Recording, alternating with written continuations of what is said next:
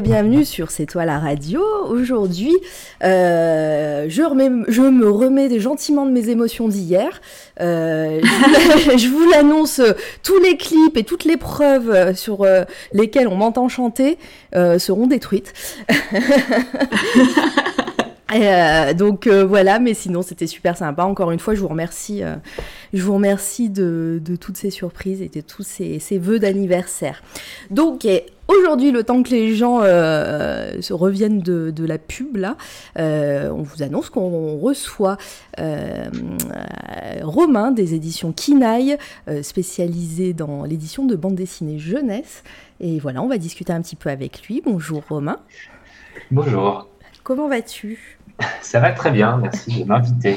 Ah bah avec plaisir, merci à toi d'avoir accepté. C'est vrai que, que tu es la deuxième personne qu'on invite qui, euh, qui, qui possède une maison d'édition euh, indépendante et euh, ça nous fait plaisir de, voilà, de, de parler avec des acteurs de la bande dessinée et de, du monde de l'édition, c'est vraiment cool. Et, bien, et aussi, je suis accompagnée comme d'habitude par Candy. Coucou Candy. Et coucou Mara, comment ça va? Tu t'es bien remise de ta soirée d'hier? Bah, beaucoup d'émotions et, euh, et voilà. Je... Ce matin, je me suis réveillée, je me suis dit c'était un rêve. J'ai pas chanté devant euh, plein de monde et ben si. Eh bien si, je, je suis là pour te le rappeler, tu as bien chanté devant tout le monde et tout le monde a apprécié. Donc euh, on était content que tu aies joué le jeu et, euh, et merci à tous les gens qui étaient là et qui étaient dans le chat et qui ont joué le jeu aussi. C'était c'était une chouette émission. Ma vengeance sera terrible. Et Je m'en fous, mon anniversaire est passé. oh t'inquiète. Euh, Bonjour Oliver. Salut toujours, présent, toujours le premier. Et merci encore pour le host euh, euh, à chaque fois. C'est vraiment super sympa. Euh, voilà, ça, ça nous fait pas mal de visibilité. On est content. Euh, on va peut-être commencer. euh, comme ça, les gens viendront au fur et à mesure. S'il y a des questions, faut pas hésiter dans le chat à, nous, à poser des questions à Romain et, et puis on est- il essayera d'y répondre. Comment allez-vous? Comment allez-vous? Eh bien, ça va. Merci, Oliver. Merci bien. Installe-toi et, et voilà, bois un café. Et on, on va être là pendant un certain temps. Alors, c'est parti. euh, euh, Qu'est-ce qu'il dit? Ah, il tu fais des private jokes euh, Ah oui, c'est une private joke. Voilà. Je me disais pourquoi est-ce que ça a dans Non, le- non, il fait des private jokes. Ça, ça va pas le faire tout de suite. non, je plaisante. Euh, bon, bah, on va commencer. Bah, allez, c'est parti. Maintenant, je vais laisser la parole à Romain. Je vais te demander, avant de qu'on commence et qu'on parle de la maison d'édition en, en elle-même, Ouais. de Kinaï, j'aimerais bien que tu te présentes, que tu nous parles un peu de ton parcours, euh, euh, voilà, et comment tu es arrivé à éditer des BD. Eh ben, donc moi j'ai, on va commencer par l'âge, c'est toujours important. Donc j'ai 32 ans. Euh, Il y a des gens très bien qui ont 32 ans. J'arrête. Et moi, j'avais éditeur. 32 ans encore hier. Ah, bon, ça va alors. Enfin, encore avant-hier. euh, tout simplement, bah, mon parcours, euh, c'est donc j'ai fait une école de commerce euh, qui s'appelle lycéenne à Nancy. J'ai fait une école de commerce en sachant que je voulais devenir éditeur. Et euh, j'ai fait une école de commerce parce que je voulais avoir un profil un petit peu différent euh, du profil euh, classique pour devenir éditeur. Donc pas ne pas faire un master euh, édition finalement. Euh, et aussi parce que je savais que j'avais déjà en fait l'idée de monter ma propre maison d'édition. Du coup, je me suis dit, bah, une école de commerce, peut peut-être être pas mal pour avoir des compétences en management, en marketing, tout ce qui peut servir finalement à une entreprise et donc à une maison d'édition. Et euh, pourquoi lycéenne à Nancy C'est parce qu'en fait, c'est une des seules maisons c'est une des seules écoles de commerce avec un campus commun avec euh, une école d'art. Donc du coup, je me suis dit bon, bah, c'est ça, pourrait être intéressant pour moi. Et euh, donc avec cette école d'art, on avait, il y avait des cours communs, et donc c'est comme ça que j'ai commencé à faire un petit peu mes premiers travaux d'édition publiant un journal numérique avec les, euh, les artistes euh, de cette école d'art. J'ai aussi créé une association pour faire des fanzines. qui d'ailleurs ont été sélectionnés à Angoulême à l'époque. Ah, cool. Et, et en fait, c'est comme ça après que je suis rentré aux éditions Glénat. D'abord en droit dérivé, qui est un service un petit peu plus commercial. En fait, les droits dérivés, c'est simplement euh, en fait la vente de droits à des maisons d'édition étrangères pour que les BD soient publiés donc dans d'autres langues à l'étranger, et aussi tout ce qui euh, tout ce qui est euh, adaptation en dessin animé, en film, et tout ce qui est produits dérivés. Donc les figurines, les choses comme ça. Donc j'ai commencé là, comme ça, et après, en fait, j'ai eu la chance euh, de passer au, service éditorial, parce qu'en fait, euh, j'avais dit directement euh, que j'aimerais bien aller en édito après. Et donc, j'ai bossé là-bas en, en, édito pendant une grosse année. Et après, j'ai fait. je suis allé aux États-Unis, chez Valiant Comics euh, qui est une maison d'édition euh, de super-héros euh, qui se trouve à New York. Et c'est une maison d'édition qui a été créée par l'ancien CEO de Marvel. Et en fait, c'est des super-héros qui sont un petit peu bizarres, je dirais, par rapport aux super-héros Marvel et DC. Et qui sont d'ailleurs publiés en France par Bliss Comics. Oui, tout à fait. voilà. Et donc, du coup, j'ai fait un an là-bas. Et, et du coup, en rentrant, c'est là où j'ai commencé à directement euh, créer la maison d'édition. Parce qu'il faut savoir que là-bas, euh, avant, moi, j'étais vraiment un gros lecteur de, comics, euh, mais du coup, adulte. Et donc, quand j'étais là-bas, c'était en 2015.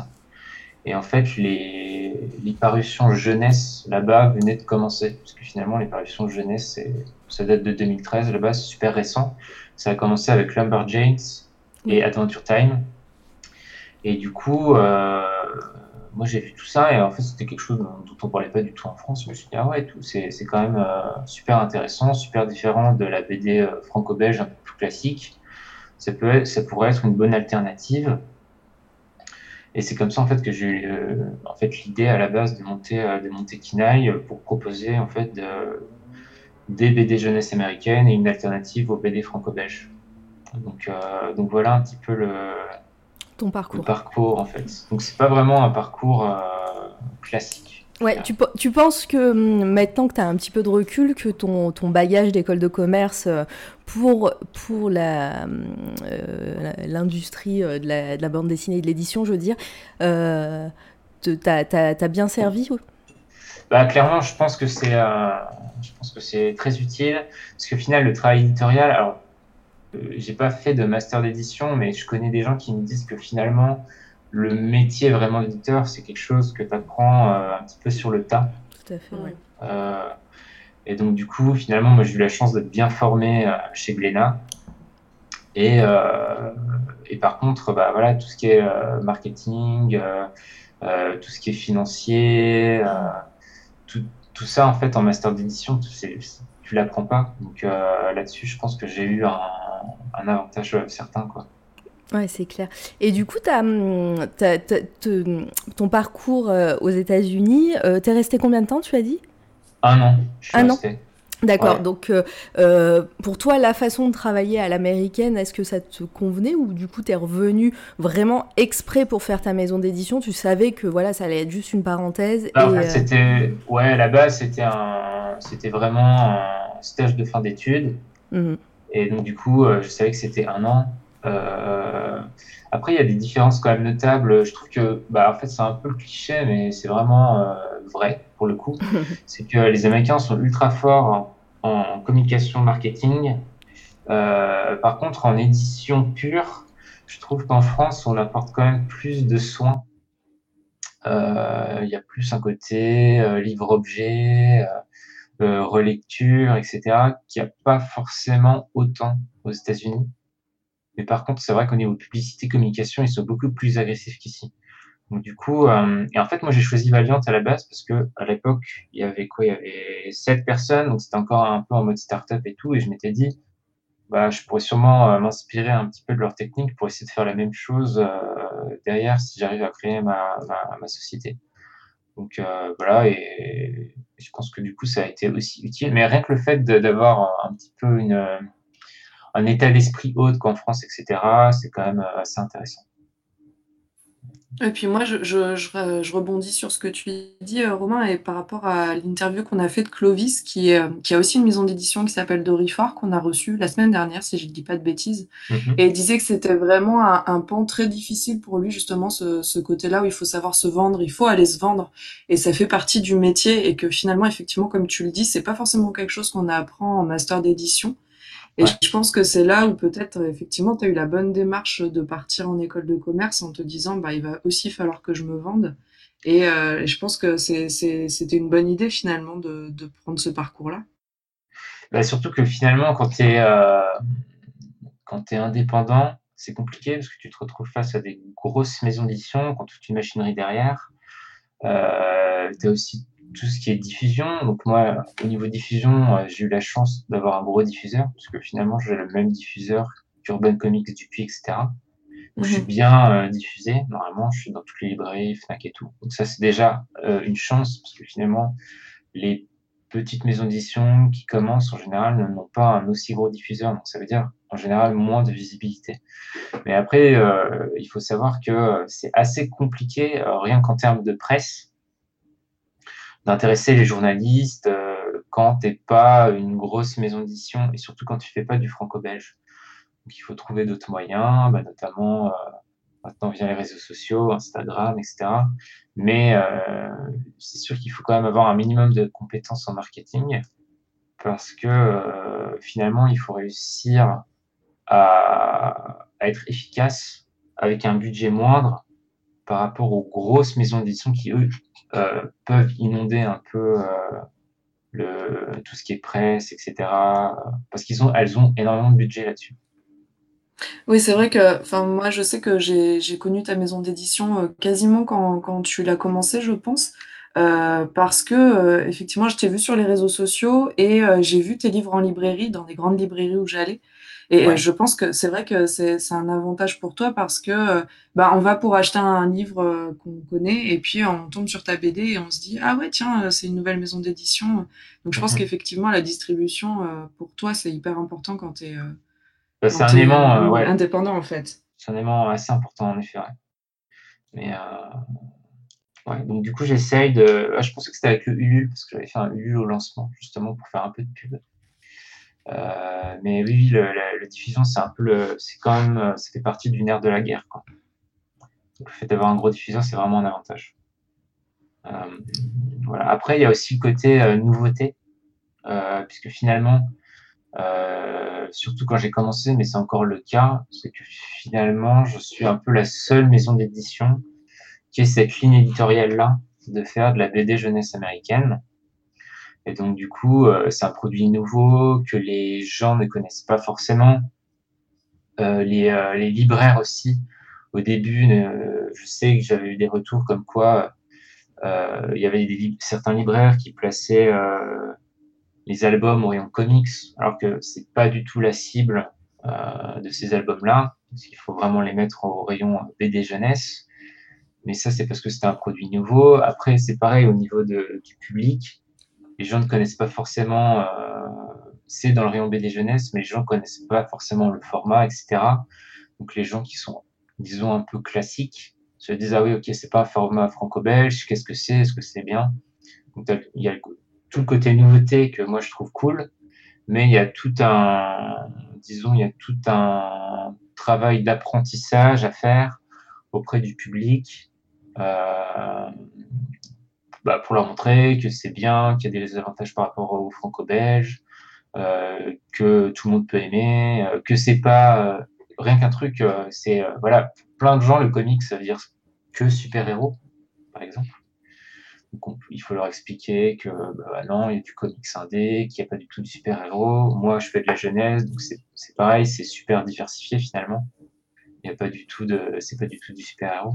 Donc il y a vraiment tout un apprentissage à faire et, euh, et ça, je pense que le panel à école de commerce peut aussi être utile. Oui, c'est sûr. Moi, je sais que c'est un peu. Euh, pardon, Mara, je monopolise un petit peu la, la parole, mais euh, je, te, je, te, laisserai la parole après. Mais euh, c'est vrai que moi, c'est un peu ce qui m'a séduite dans ta maison d'édition, c'est le fait que ce soit justement pas de, du format franco-belge, comme tu le dis, et mhm. qu'on ait affaire à de, de, nouvelles histoires, de nouveaux protagonistes, etc., et que justement, ça a changé.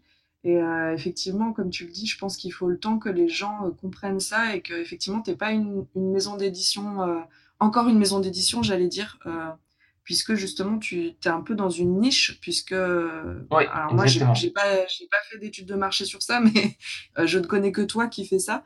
Et du coup, c'est vrai que je pense qu'il y a un petit temps d'adaptation, mais que pour autant, j'ai l'impression que t'es quand même, enfin, que tes, tes livres sont bien accueillis. Oui, bah, là, pour ça, c'est sûr qu'en général, les critiques sont vraiment bonnes, les libraires sont, euh, sont, sont, contents de les avoir, parce que forcément, c'est pareil, ça change. Et euh, je pense qu'au niveau du potentiel, alors ça, c'est toujours un. Quand tu es un peu le premier à faire quelque chose, c'est toujours un pari. Et mmh. finalement, euh, j'essaye, moi, ce que j'essaye, finalement, c'est des albums centrés sur la jeunesse, mais qui sont très grand public Finalement, moi, ce que j'essaye de faire, c'est un peu des albums familiaux, mais remodernisés, que ce soit au niveau des graphismes, que ce soit au niveau des thèmes. Euh, donc, euh, donc voilà. Mais après, ouais, le, fait d'être. Alors là, je suis un peu. Je commence. Il, y a d'autres maisons d'édition qui commencent à s'y intéresser. Il y a, il y a toujours UTSEF qui, qui en faisait un petit peu. Il y a Urban Link là qui, qui fait pas exactement ce que moi je fais, mais qui va un petit peu dans mon sens quand même. Euh, donc ça commence à s'ouvrir aussi, ce qui veut dire que c'est ça c'est bon pour moi puisque le marché va, va grandir aussi. Mmh, mmh, c'est clair. Et du coup, euh, pour faire euh, pour faire tout ça, euh, est-ce que tu es seul dans cette maison d'édition ou est-ce que vous êtes plusieurs? Alors pour l'instant, je suis le seul salarié, mais j'ai des freelances. J'ai notamment une personne qui s'occupe de, de, tout ce qui est diffusion, distribution. Mhm. pour m'aider euh, à la relation avec le diffuseur. Euh, j'ai des lettreurs, euh, des, des designers et j'ai une personne qui s'occupe de tout ce qui est relecture, correction et qui m'aide aussi un petit peu en édito pour les choix éditoriaux, etc. Donc, globalement, je fais quand même pas mal des choses tout seul pour le moment. Euh, donc je m'ennuie pas, mais c'est assez intéressant parce que moi j'aime bien quand c'est du travail varié. Euh, donc du coup, ça permet de, voilà, de, faire euh, à chaque fois des choses différentes dans la semaine. Donc euh, moi, ça me, va, ça me va très bien pour le moment. Quoi. Et tu parlais un petit peu aussi de, des choix que tu fais d'histoires que tu veux publier. Moi, j'en ai lu, j'ai quasiment lu toute ta collection qui est sortie parce que je suis vraiment fan de, des choix justement que tu fais. le dernier que j'ai lu, par exemple, c'est Le Garçon Sorcière, euh, dont le tome 2 sort bientôt. Euh, et ce que je trouve euh, justement qui est un peu innovant par rapport au BD euh, classique, je dirais franco-belge, c'est que par exemple dans ce dans, dans ce dans cet ouvrage-là, il y a des thèmes qui sont abordés qui sont quand même hyper importants et hyper dans l'air du temps. Euh, Moi, je mhm. sais que ça m'a beaucoup marqué, par exemple, qu'il y a une des, une des, des héroïnes, euh, elle a deux papas et elle dit à, à, un garçon, ben voilà mes deux papas, etc. Et dans certaines BD, il aurait fallu l'expliquer ou justifier. Et là, c'est pas le cas en fait. C'est posé comme ça. Et pourquoi un garçon pourrait pas faire de la magie? Et pourquoi Enfin, et je trouve que tu as un choix euh, là-dessus euh, qui justement euh, fait, te fait sortir un peu tes, tes ouvrages euh, du Exactement. ouais, ouais, ben ça c'est vraiment. Enfin, ça fait vraiment. Pour moi, c'est vraiment une, en fait une, une partie de la ligne éditoriale qui est super importante euh, parce qu'en fait, moi, j'ai la chance d'être un, un, jeune éditeur, et donc du coup, j'essaye de mettre en avant des valeurs qui sont fortes et qui sont finalement des valeurs euh, qui sont assez générationnelles. Mm. Et donc, euh, tout ce qui est euh, tout ce qui est diversité, ouverture d'esprit, ça, c'est vraiment des choses assez intéressantes et, et qui me tiennent vraiment à cœur pour le coup. Et en fait, aussi, comme je sais que je m'adresse aussi à un public jeunesse, je trouve qu'il y a une responsabilité euh, de la part de l'éditeur pour euh, faire de la sensibilisation ou juste vraiment pour euh, aussi pour pour l'ouverture d'esprit. Et mais aussi je me, je me dis toujours en faisant les choix, je, je, m'adresse potentiellement à un grand un grand public. Donc, essayons de faire les choses de manière aussi un petit peu je dirais, pas, pas, comme un bourrin, un petit peu par petites touches, etc. Et donc, du mhm. coup, ça, par exemple, l'exemple que tu as dit pour le garçon sorcière, voilà, ça, se, c'est fluide dans le récit, on n'en fait pas des tonnes. Exactement. et du coup, bah, quelqu'un qui, qui, ne, qui n'aura pas été à la base sensible à ça, euh, voilà, ça passera, ça passera crème et ça pourra peut-être lui faire poser quelques questions derrière. Pas vraiment forcer sur ces thèmes-là, essayer de laisser les gens libres euh, euh, là-dessus de ce qu'ils pensent, mais quand même inclure par petites touches des thèmes comme ça. Et ça, c'est vraiment quelque chose de super important. C'est un truc qui, qui, en fait, finalement, je pourrais pas vraiment sélectionner des titres sans valeur. Pour moi, il y aurait pas vraiment de, justement de valeur ajoutée, d'âme aux albums. Et donc à chaque fois, j'essaie de trouver des thèmes ou des, des, petites, des petites morales euh, qui vont dans le sens de valeurs progressistes finalement, que ce soit sur l'écologie, que ce soit sur la diversité, euh, l'estime de soi, le fait de pas forcément... Euh, euh bah voilà, le garçon sorcière aussi, c'est c'est sur le fait de pas être enfermé dans les carcans que nous impose bah, ou bien la société, ou bien ses parents directement.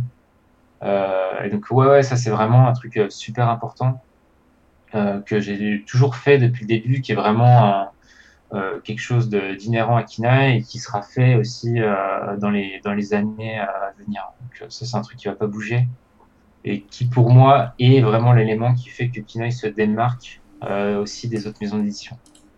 Et, euh, et, je pense aussi que pour euh, relier tout ça, puisque finalement on a des titres qui sont assez diversifiés les uns des autres, euh, euh, mais mis à part les valeurs qui sont tout le temps progressistes, il y a aussi le côté graphique qui se rapproche, qui est toujours, euh, qui sont toujours des graphismes assez modernes, euh, vraiment mondialisés entre finalement franco-belge, manga et comics, et qui se rapprochent vraiment assez qui se rapproche euh, de l'animation. Et finalement, j'ai beaucoup d'artistes publiés qui travaillent aussi dans l'animation. Là, on voit Nico Bravo, euh, il, il travaille pour Warner Bros. J'ai Diesel, qui est dessiné par Tyson Essay, qui travaille, euh, qui travaille sur Gumball et Sonic. Euh, il y a aussi, euh, il y en a vraiment, il y en a vraiment beaucoup. Il y a Boyasun sur Chasmanite, qui travaille aussi dans l'animation. J'étais aussi le, un des designers de The Midnight Gospel, qui a fait Volcano Trash chez nous. Donc vraiment un côté animation assez poussé. Et ça, je pense que ça, ça aussi, ça, ça permet d'avoir une cohérence euh, dans, la ligne dans la ligne éditoriale entre tous les titres que je publie. Euh, donc, euh, donc voilà. D'accord. je suis de retour normalement. Non. Mara, tu es de retour. Alors moi, je suis désolée, j'ai eu un problème aussi. J'ai posé ma question et tout a coupé. Donc je suis de retour et ah. j'ai entendu la fin de ce que tu disais. Et moi, j'ai, moi, j'ai tout écouté justement. C'est parfait. Je vous entendais. et euh, alors, euh, je suis désolée. Je pense que personne m'entendait au début. Alors, euh, je pense qu'il y a eu un gros bug. C'est pas grave. Sur leur, sur l'enregistrement, je ferai un, un, un petit erratum. Mais euh, du coup, euh, j'avais posé des questions, et, euh, mais vous avez répondu euh, au fur et à mesure. justement, tu parlais de ta ligne éditoriale d'une certaine ouais. homogénéisation une c'est dur à dire homogénéité euh, sur ouais. sur les graphismes etc moi je voulais savoir justement euh, quand tu choisis soit soit um, une série soit aux, aux États-Unis ou même enfin ou tes artistes justement tu choisis parce que tu des éditeurs fétiches peut-être sur euh, du côté des licences aux États-Unis ou ailleurs, mmh. ou alors tu as des artistes fétiches et, euh, et c'est euh, comme ça que tu les surveilles et tu fais une, une espèce de, de veille euh, artistique. Finalement, ouais. Bah, finalement, c'est un peu des deux. finalement, c'est un peu des deux. Après, moi, je suis pas. J'aime pas trop choisir tout le temps dans, le, dans la même maison d'édition. Je, je, prends un petit peu partout en fonction de ce qui me correspond bien. Ouais. J'ai pas vraiment d'éditeur euh, fétiche, même si je dois avouer que j'aime euh, beaucoup ce que fait Boom Studio, euh, d'ailleurs même en adulte. Oui. Il y a pas mal de titres Boom Studio qu'on retrouve bah, chez Kinaï. Mais franchement, je prends vraiment un petit peu partout chez tous les éditeurs américains. Et après, j'ai des, j'ai des, ouais, j'ai aussi des artistes que j'aime bien et que je vais essayer de, de, de, suivre et de publier au cours du temps. Euh, bah, par exemple, comme Molly Ostertag euh, bah, qui dessine euh, euh, Le garçon sorcière. Mm. Je sais qu'elle a d'autres projets euh, qui vont paraître euh, dans les années à venir et j- j'essaierai aussi de publier ce qu'elle fait. Parce que pour, pour moi, c'est aussi important de, de suivre euh, et de finalement de mettre en avant un, un auteur euh, sur le long terme. Donc, euh, je vais essayer de faire ça autant, autant que possible. Mais, euh, mais voilà. Et en fait, oui, d'ailleurs, à noter qu'il y a finalement, il y a pas mal d'autrices.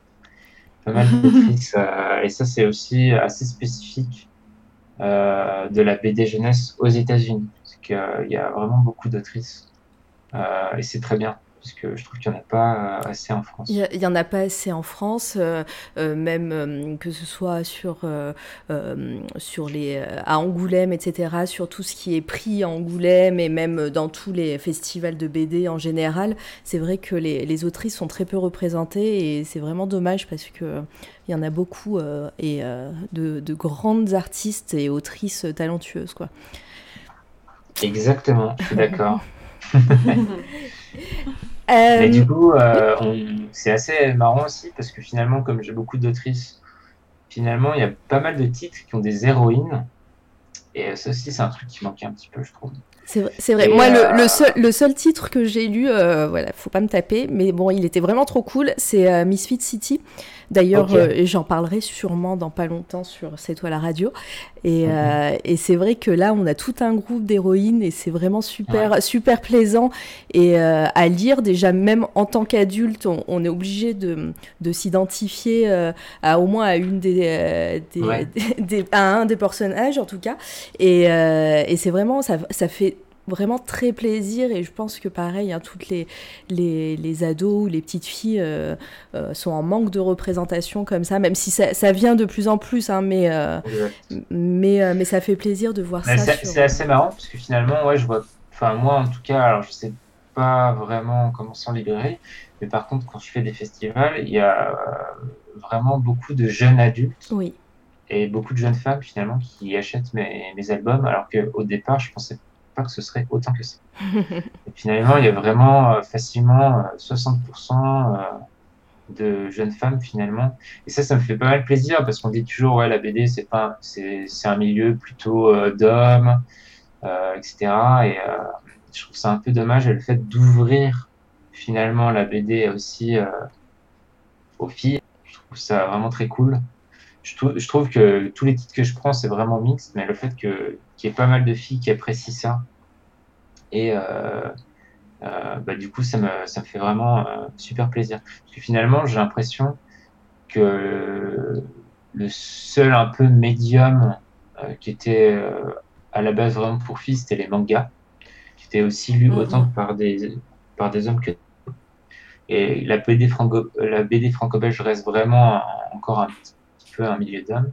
Et c'est vrai que moi, je suis content de, proposer en tout cas des titres qui peuvent, qui peuvent plaire autant aux filles euh, qu'aux garçons. Quoi.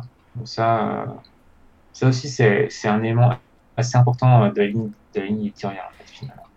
Je, je reviens un petit peu en, Ouais. ar- en arrière parce que bah, du coup personne m'entendait et, euh, et bon c'était dans la chronologie de ton, de ton parcours et, et de, de la naissance de Kinaï mais je, je voulais justement savoir tu, te- tu disais que tu avais, lancé un, pa- un financement participatif sur Ulule pour lancer, euh, pour lancer ta maison d'édition c'est ça? Oui. et, euh, et du coup pour pour, pourquoi, en gros, pour toi, c'était le, le moyen plus simple, le plus rapide euh, de se faire connaître, de, de lancer des projets qui te tenaient à cœur ou euh, parce Bah, oui.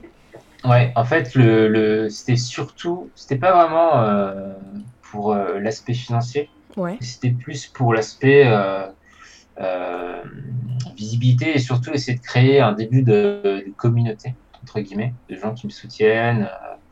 Euh, euh, c'était assez important. Euh, c'était assez important.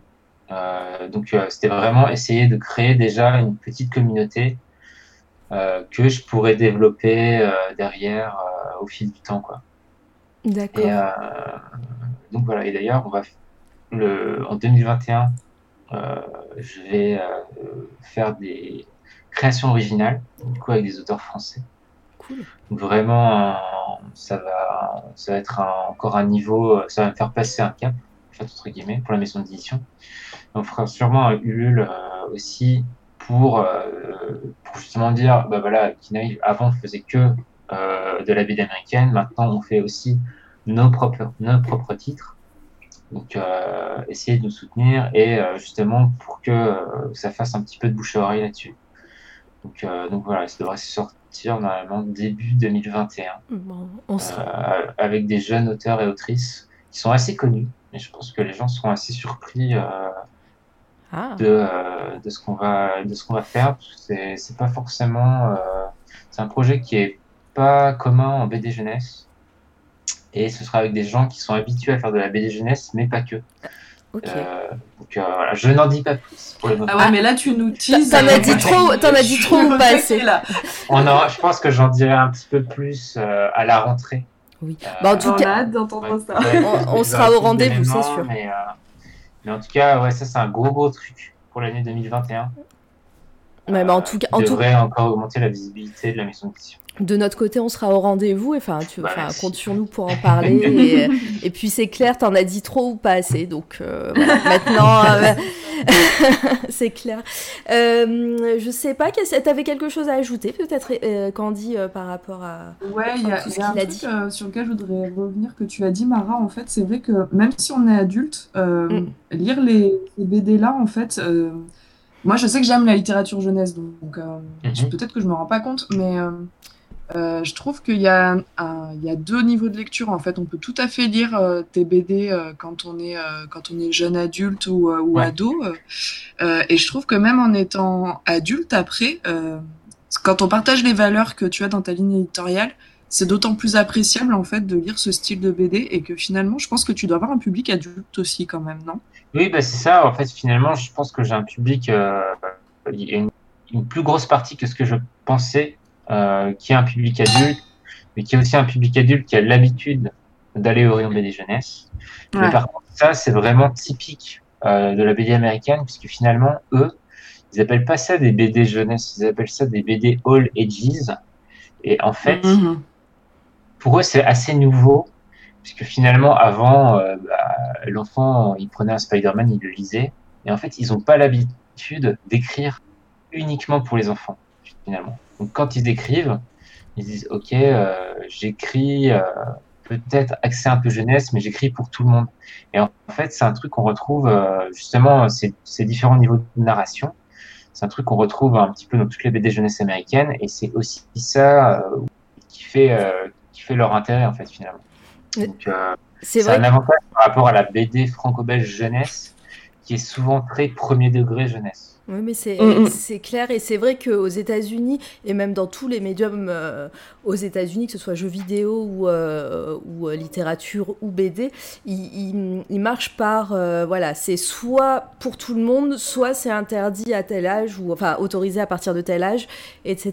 Et alors qu'en France, voilà, C'est si plus segmenté. hein. voilà, exactement. Ouais. Et Mm. euh, on retrouve. euh, après, en plus, euh, l'histoire du comics aux États-Unis, avec toutes ces histoires de, de censure et de le petit macaron là, mais, qui était Ouais. mis sur, sur les, les comics aussi, ils ont, ils ont des antécédents hein, par rapport. à tout ça et, et ouais c'est vrai qu'en France nous on n'a pas trop cette, cette notion là Mhm. Ouais, c'est beaucoup plus segmenté. Euh, Il y a même des segmentations BD euh, inférieures à 10 ans, supérieures à 10 ans, inférieures à 14 ans. Ouais. Et donc, euh, donc c'est vrai que là, l'avantage de, de ces titres-là, c'est que oui, c'est ce que je disais. En fait, c'est un peu des titres, c'est vraiment des titres grand public.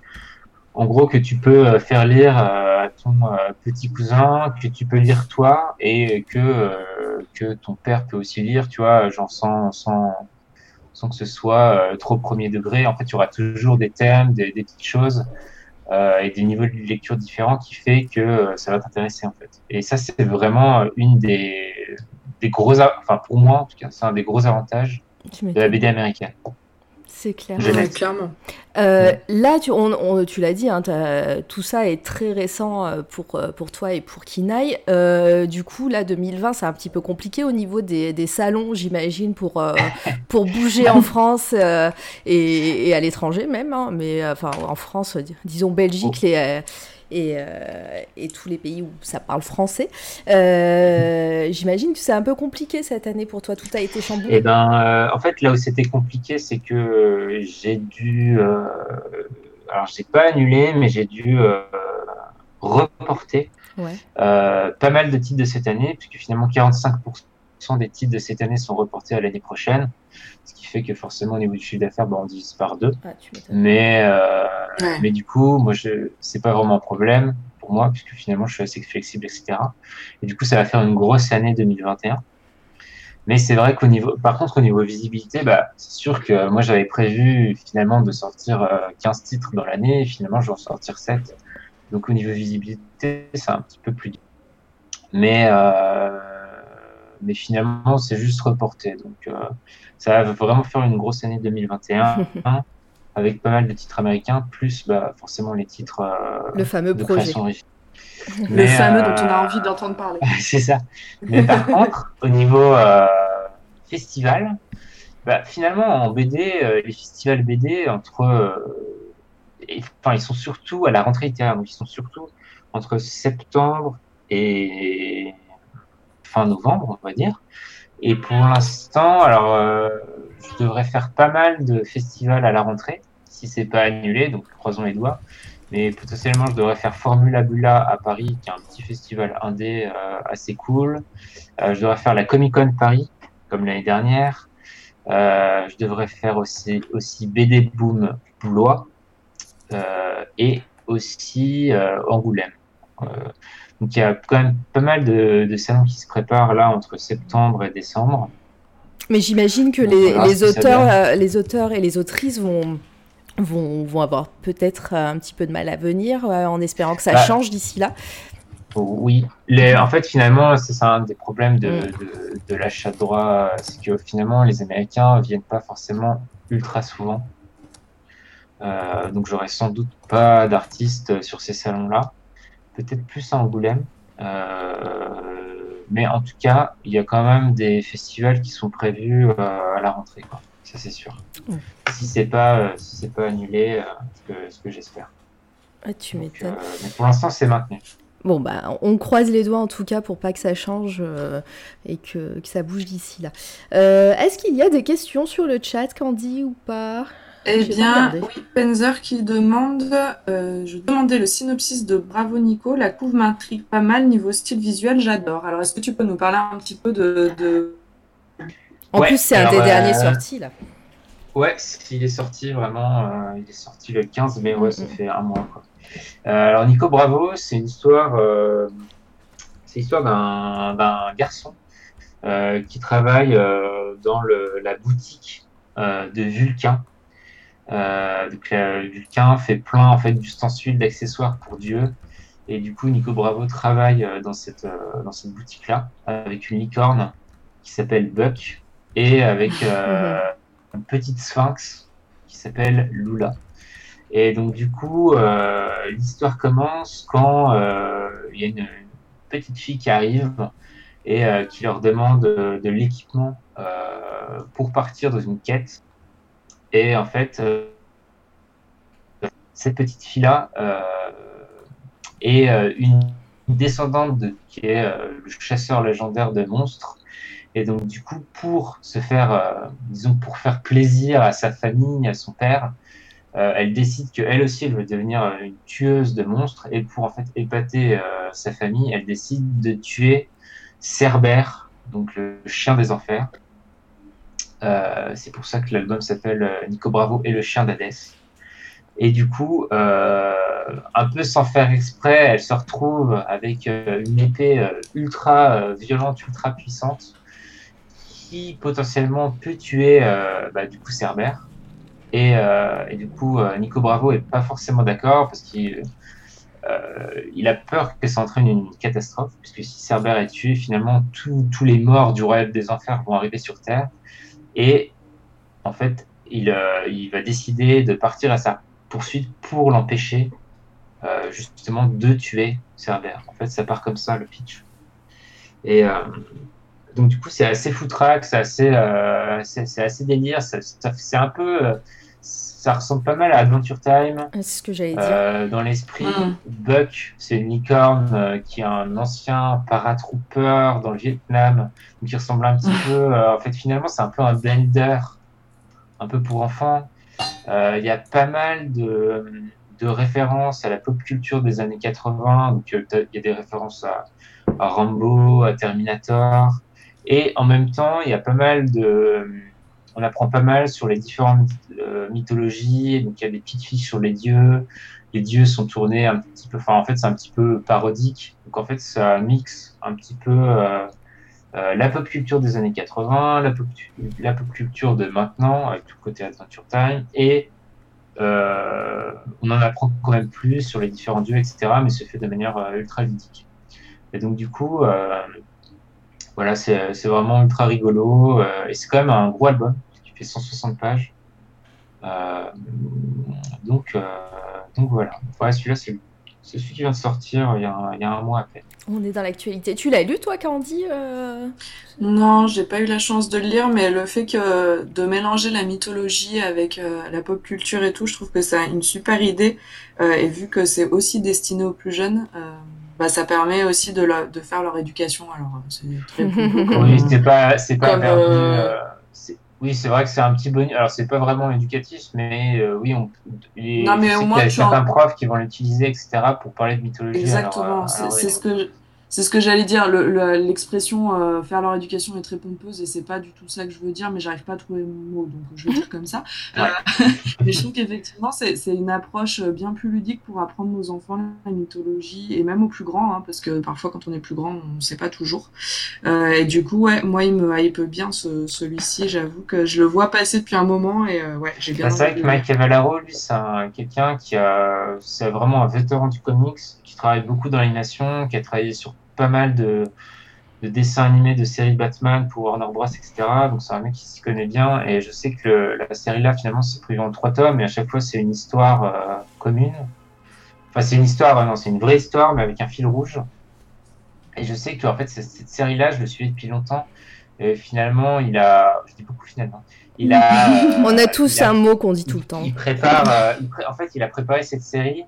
En fait, il a mis, c'est vraiment, euh, il a mis 6-7 ans, il la prépare depuis 6-7 ans, donc il a un petit peu mis euh, toutes les idées qu'il avait eues, et du coup, il y a vraiment pas mal d'idées rigolotes, de petits concepts, de petites blagues, des jeux de mots, enfin, c'est vraiment, et d'ailleurs, on a, on a pas mal, euh, ça a demandé un gros travail de traduction, parce que il a, en anglais, il y avait plein de, d'expressions inventées, ou typiquement américaines, qu'il a fallu remettre en français.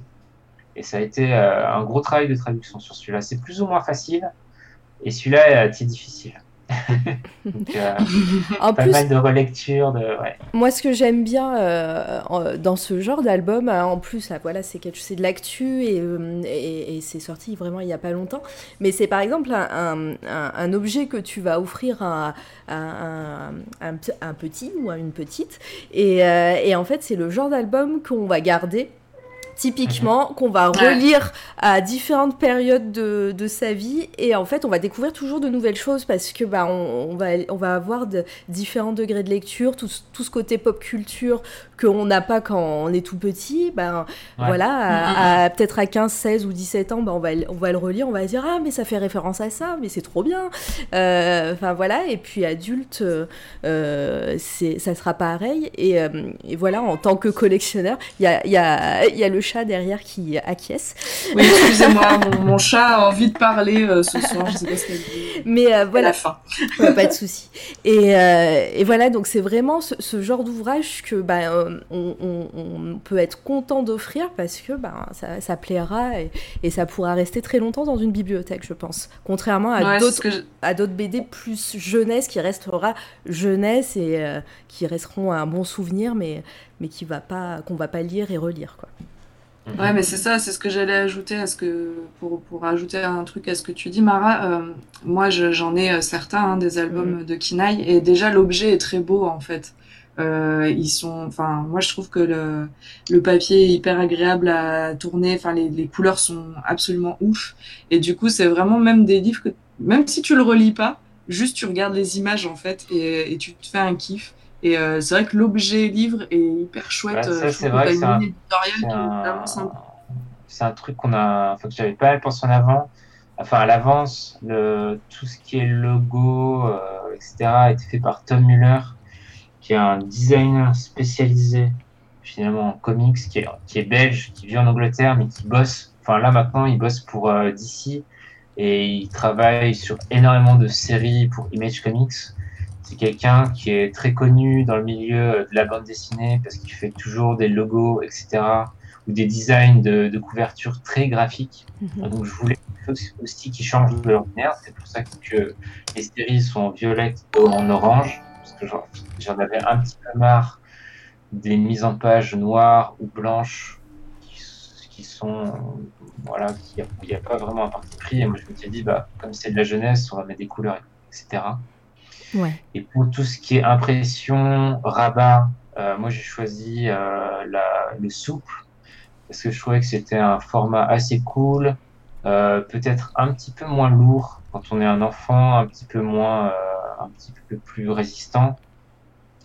Et sinon, tout ce qui est impression, alors c'est tout ça en fait, c'est pour se dire, bah voilà, c'est principalement pour les enfants, mais on se moque pas d'eux, donc on fait quelque chose de qualitatif.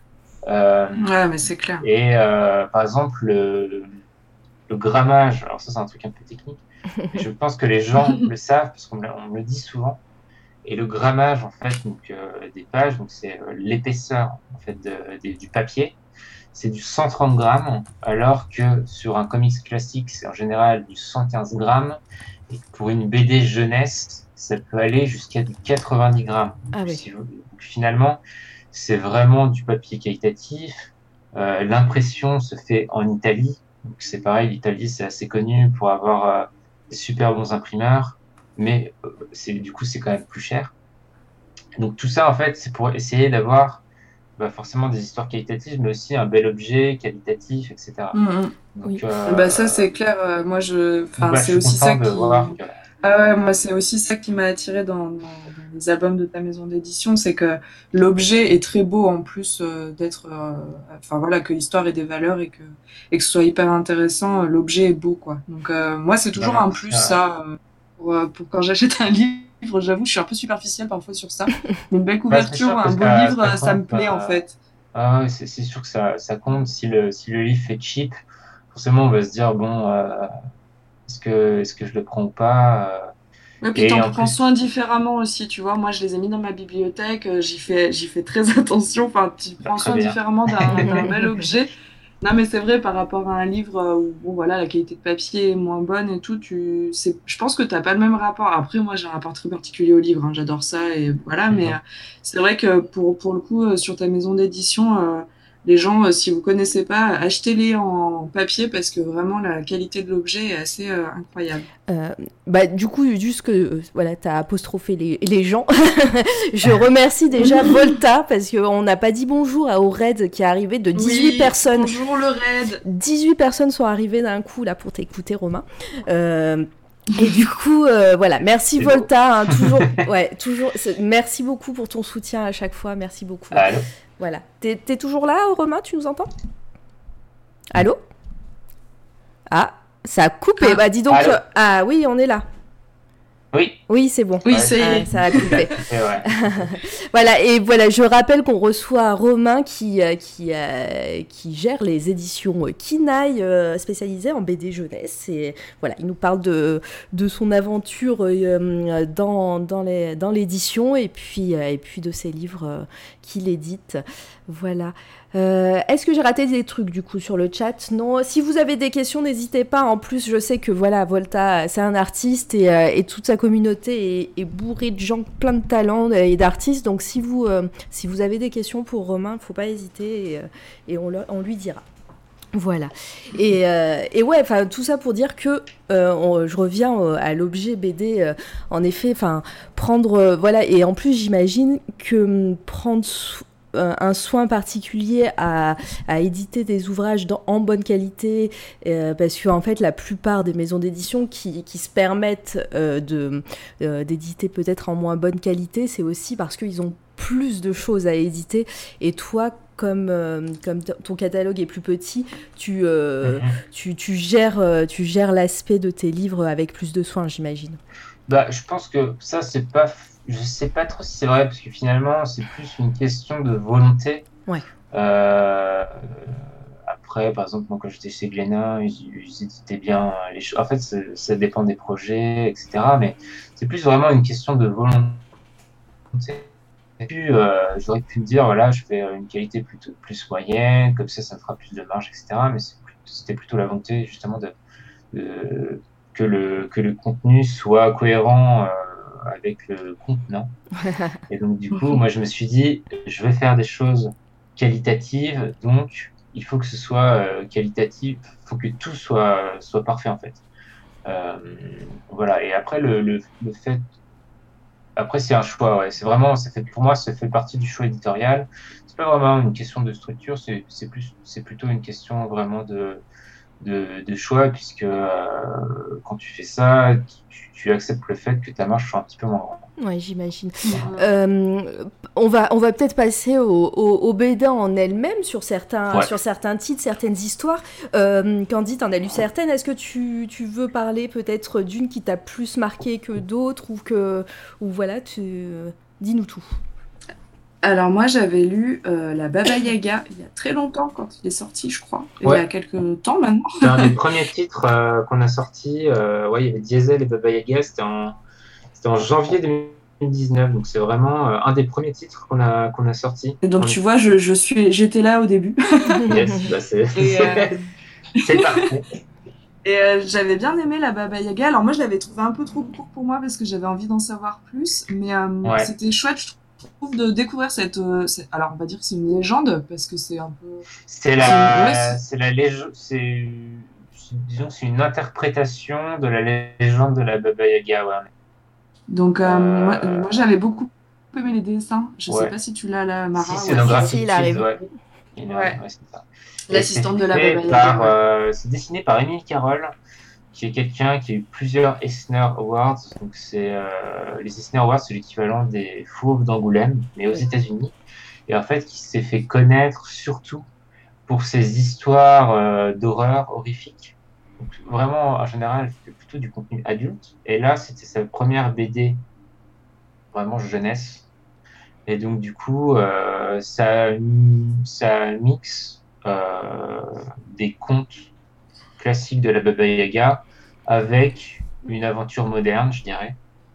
Euh, Et on a aussi, bah là aussi, hein, c'est la même chose, on a aussi des thèmes assez modernes, puisque finalement, ça parle des familles recomposées, ça parle du Ouais. passage à l'adolescence, ça parle du deuil, donc pas forcément des thèmes, enfin c'est des thèmes qui sont euh, pas forcément souvent abordés en BD jeunesse, mais qui me semblent intéressants. Ça parle aussi de la transmission matriarcale, qui, qui est aussi Mm, mm. quelque chose qui n'est pas forcément euh, exploité énormément en BD jeunesse.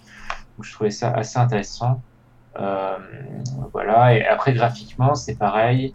Euh, Il y a trois styles graphiques différents. Un style qu'on voit ici, un style spécifique quand elle raconte les contes russes, et un style un Oui. petit peu différent lors des flashbacks. Donc ça c'est pareil quand on s'adresse prioritairement aux enfants. Et ben du coup c'est pas simpliste. Euh, et, euh, et du coup je, pense que c'est aussi intéressant de leur introduire euh, ce type de choses dans un récit, dans un récit comme ça. Ouais, c'est vrai qu'il est vraiment beau celui-là. Donc, ouais. Et c'est assez marrant hein, parce qu'il y a vraiment des, des parents qui lisent avec leur enfant qui ont 7 ans. Euh, donc, euh, j'ai envie de dire, c'est vraiment un album qui peut se lire de 7 ans à l'âge qu'on veut. Quoi. Oui, c'est clair. Et du coup, c'est un one shot. euh, ouais, c'est un récit complet. Ok. Non, non, c'est un récit complet qui est terminé. Et, et, et voilà, c'est vraiment un, un petit roman graphique complet. Quoi. Ah, Ouais, il est vraiment sympa, je vous le conseille. Euh, même moi, je, suis un peu restée sur ma faim parce que j'avais envie d'en savoir plus. Mais c'est vrai que les dessins sont super beaux, le fond d'histoire est hyper intéressant. Et euh, moi, là, récemment, j'ai lu Bounty. Ouais. Euh, Est-ce qu'il va y avoir une suite? Dis-moi que oui et que c'est bientôt. Bah, normalement, il n'y a pas de suite très Parce que Ah non il n'y a, pas de- il y a pas de suite très C'est plus un ouvrage finalement qui est young adulte, celui-là. Ouais. J'ai quelques, j'ai quelques ouvrages young adultes dans la collection, bah, comme un peu Misfit City, Running Island ou Oui. Bounty. Et c'est un petit peu plus young adulte, même si euh, je pense que euh, c'est pas extrêmement violent, donc les enfants peuvent le lire. Mais je dirais que c'est plus à partir de 12 ans jusqu'à un peu l'âge qu'on veut. Et ça, c'est vrai que c'était un. Finalement, c'est un cowboy bebop au féminin, avec des héroïnes assez badass euh, qui, euh, Mm. qui, voilà, qui se laissent pas faire. Donc, c'était euh, assez cool aussi de proposer ce titre-là, avec aussi des Alors planches j'ai- très colorées. Ouais, c'est ce que j'allais dire. Les planches, elles sont, enfin, elles sont complètement folles. ce- ce- le- les illustrations, les couleurs, tout. euh, sur celui-ci, moi, ça m'a beaucoup impressionné. En plus, effectivement, il y a des héroïnes badass, donc euh, c'est génial. Mais euh, je suis déçue qu'il n'y ait pas de suite. Ouais, c'est un album qui, est, qui fait plus comics, mais du coup, ouais, Ouais. c'était. Je crois qu'à la base, ça devait être une série, puis finalement, ils l'ont réduite en mini-série. Euh, mais je pense que ça se tient quand même bien en un tome, quoi. C'est le, le, il y a quand même un début, une fin, etc. Oui, oui, bien sûr, l'histoire, euh, on peut tout à fait. euh, Et en plus de ça, c'est vraiment, un- je dirais que c'est la, c'est vraiment du divertissement pur, mais il y a quand même des thématiques qui reviennent, euh, comme la famille, la trahison, euh, des choses comme ça, qui sont quand même un petit, on peut creuser un petit peu. C'est pas juste du, du- de l'action popcorn, il y a aussi des petites choses derrière, euh, et aussi une diversité, parce que finalement les héroïnes sont indiennes, quelque chose qu'on retrouve Ouais. pas forcément beaucoup euh, Bah, en BD, jamais. donc euh, ça fait aussi plaisir, quoi. Et euh, Mhm. donc, euh, ouais. Mais en plus, euh, Ouais. je vois, alors Candy, pour. euh, c'est. faire euh, aussi de la pub euh, pour euh, Urban, hein, mais là je vois dans le résumé que, hum, que c'est que, que hum, l'auteur a Ouais. fait Rat Queens aussi. Bah, si tu veux lire, c'est chez Urban et voilà, comme ça t'auras, exactement. t'auras- Mm. tu pourras voir. Et c'est très très bien. Eh bien, Voilà. C'est la bah, même je te remercie, mais, Voilà. mais je te remercie ouais. pas non plus pour ma carte bleue. sinon, euh, je te remercie quand même de m'en informer. mais voilà, donc si, si tu voulais une suite, ça sera pas une suite, mais, euh, mais voilà, si, euh, si t'aimes le style de. euh, Ouais, j'ai beaucoup aimé le style voilà. graphique. Et- ouais, c'est scénar- une scénariste c'est euh, un scénariste. un scénariste, Lib, voilà Et c'est une dessinatrice. voilà Ouais, c'est ça. Mindy et bien Euh, voilà moi, j'ai, moi, j'ai aussi lu. euh, euh, alors, attends, les storytellers. euh, Ouais. Alors, j'ai lu Sorcière. Jim Henson. Ouais.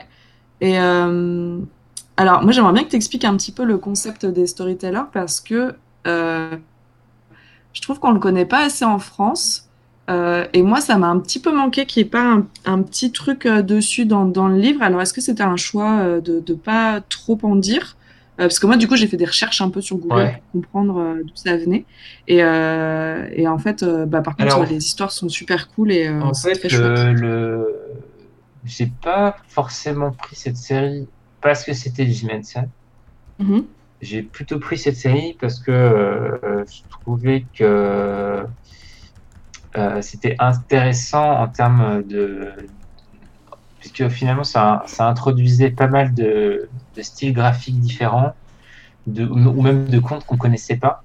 Donc je me suis Ouais. dit, pour les gens qui. euh, euh, disons que je me suis dit, ça fera découvrir aux gens euh, des styles graphiques vers lesquels ils se seraient pas forcément tournés euh, puisqu'il y a des styles graphiques qui sont très mainstream et d'autres qui sont un peu plus indés. Je me suis dit, ouais, c'est intéressant de, de leur montrer un petit peu des styles graphiques qui ne seraient pas allés euh, chercher euh, d'eux-mêmes. Et pareil, au niveau des contes, je trouvais que c'était assez original, puisque par exemple, pour les dragons, il n'y a pas que des dragons médiévaux européens comme on voit tout le temps, Mhm. mais il y a des, Ouais. voilà, là, c'est un, c'est un dragon amérindien, il y a des dragons japonais, etc. Donc, je me suis dit, bah voilà, c'est quand même, euh, c'est quand même, euh, je cherche toujours des choses qui se démarquent et qui sont assez originales par rapport à ce qui sort. Et je me suis dit que cette série-là euh, faisait bien le travail à ce niveau-là. Mais oui, à la base, c'est en fait The Storyteller de Jim Henson. C'est donc une série télé euh, créée Exact. par Jim Henson qui est euh, très connu aux États-Unis Mm. puisqu'il a créé les Muppets Ouais. et Dark Crystal. c'est ce que j'allais dire parce que ouais c'est Voilà. Ouais, et Dark. Crystal, ouais. et Dark Crystal qui a été rebooté par Netflix là il y a pas longtemps. Et je Mhm. sais que The Storyteller, c'est ce qui est marqué là, va aussi avoir droit à un reboot produit par Neil Gaiman, sûrement sur Netflix. Et à mon avis, ça, ce sera sûrement l'année prochaine, parce Mm. qu'ils en parlent depuis assez longtemps. Alors, je sais pas Oui. si le Surtout, virus a retardé tout, mais il y aura sûrement une, un reboot de la série. Ouais, et surtout que on- bah, Dark Crystal n'aura pas de suite pour le moment, enfin, il n'y aura pas de deuxième saison, euh, puisque le réalisateur, euh, dont j'ai euh, oublié le nom, qui est français, C'est Louis Le Terrier. merci, pas ça ouais, c'est ça. Ouais. Et ça l'a trop épuisé apparemment, et en effet, je comprends parce que c'était un travail de fou. Et, et donc, bah, pour l'instant, il n'est pas trop motivé pour faire une suite, donc c'est bien, bien que aussi le monde de Jim Henson so- revienne en série télé ou en- euh, sur Netflix, euh, en espérant qu'ils mettent aussi- autant de soins, vu que il y a Neil Gaiman euh, aussi à, à la Bah, je pense que c'est un peu Mm. la caution. Enfin, Neil Gaiman, c'est quand même quelqu'un qui, en général, fait de la qualité, Oui. qui sait de quoi il parle. Mm, mm, Du mm. coup, euh, pour ce qui est euh, de l'adaptation, que ce sera aussi des contes et légendes, à mon avis, euh, ça, va être, euh, ça va être plutôt intéressant. clairement. Ouais, ouais, Et ce... Une anthologie avec chaque fois quatre histoires, avec un style graphique différent, ouais. une équipe et un, un euh, et à chaque fois des contes d'origine différents. Ouais, Ouais, c'est ça qui est hyper, euh, hyper chouette dans, dans ces deux tomes-là, du coup, euh, qui peuvent se lire indépendamment l'un de Et l'autre. c'est des relectures aussi, ce qu'il faut dire, je pense, et c'est pour ça qu'il y a un petit passage, euh, une petite explication avant chaque conte. C'est des relectures ou des mix de contes différents. En fait, chaque artiste remixe un conte un petit peu à sa sauce, en ajoutant des éléments, en changeant des choses, et donc, du coup, ça fait vraiment à chaque fois des contes, des vrais nouveaux contes, quoi. C'est ça, et même si on connaît le conte de départ, là, c'est complètement euh, remanié. Et effectivement, avec des styles, euh, des styles graphiques complètement différents, mais vraiment. Euh, et c'est ça qui est hyper chouette dans ces deux tomes-là, c'est que vous tournez une page et vous savez pas sur quoi vous allez tomber, en fait. Et, et moi, c'est celle qui m'a le plus touchée dans La Sorcière, c'est celle qui est à l'écran là. Ouais. J'ai adoré ce style graphique et j'ai adoré l'histoire. Euh, c'était une vraie belle découverte et du coup, euh, c'est vrai que c'est si vous connaissez pas, euh, je vous invite vraiment à, à acheter ces deux-là parce que graphiquement ils sont très beaux et vous allez découvrir de très jolies histoires en Mm. plus. Il y a Bakassab qui demande si plusieurs dessinateurs dans cette série. Oui, c'est ça, en fait, à chaque Mm. fois, il y a une, une équipe artistique différente, donc tu as, quatre dessinateurs, en fait, finalement, pour euh, un dessinateur différent pour chaque conte. C'est ça. Et c'est vraiment bac à sable. Je t'encourage à, à te faire plaisir parce que vraiment ils sont très En chouettes. plus, regarde, il y a une boutique sur le site euh, internet de, de la maison d'édition et tu peux les acheter directement euh, dessus. Voilà, tu peux les- Mais sinon, c'est dispo en librairie, etc. Voilà. Donc, pas de, pas de souci pour trouver une Tout à fait. C'est ça. Et euh, j'allais dire, mais c'est Baba Yaga là, oui. Bah oui, en effet. Ouais, elle Baba elle Yaga, revient. en effet, Attendez, ouais. je, je, je l'ai raté. Mais elle, re- elle, est, elle est de retour ici. Il y a peut-être un, fil rouge. Bah, Kassab qui dit J'irai dans votre librairie, euh, faut soutenir les indépendants. oui.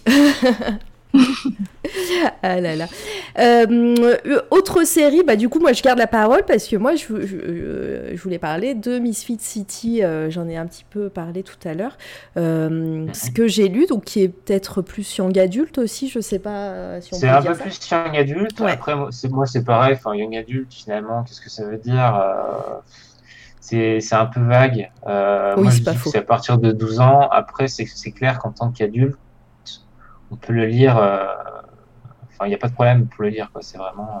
Oui, bah du coup. euh, ouais, c'est un petit peu plus young adulte dans l'esprit parce que finalement, c'est, euh, enfin, euh, les, les, les héroïnes de l'histoire ne sont pas des enfants, Ouais. c'est euh, des lycéennes qui sont en terminale, Mm. donc si ça se rapproche plus, en effet, de jeunes adultes.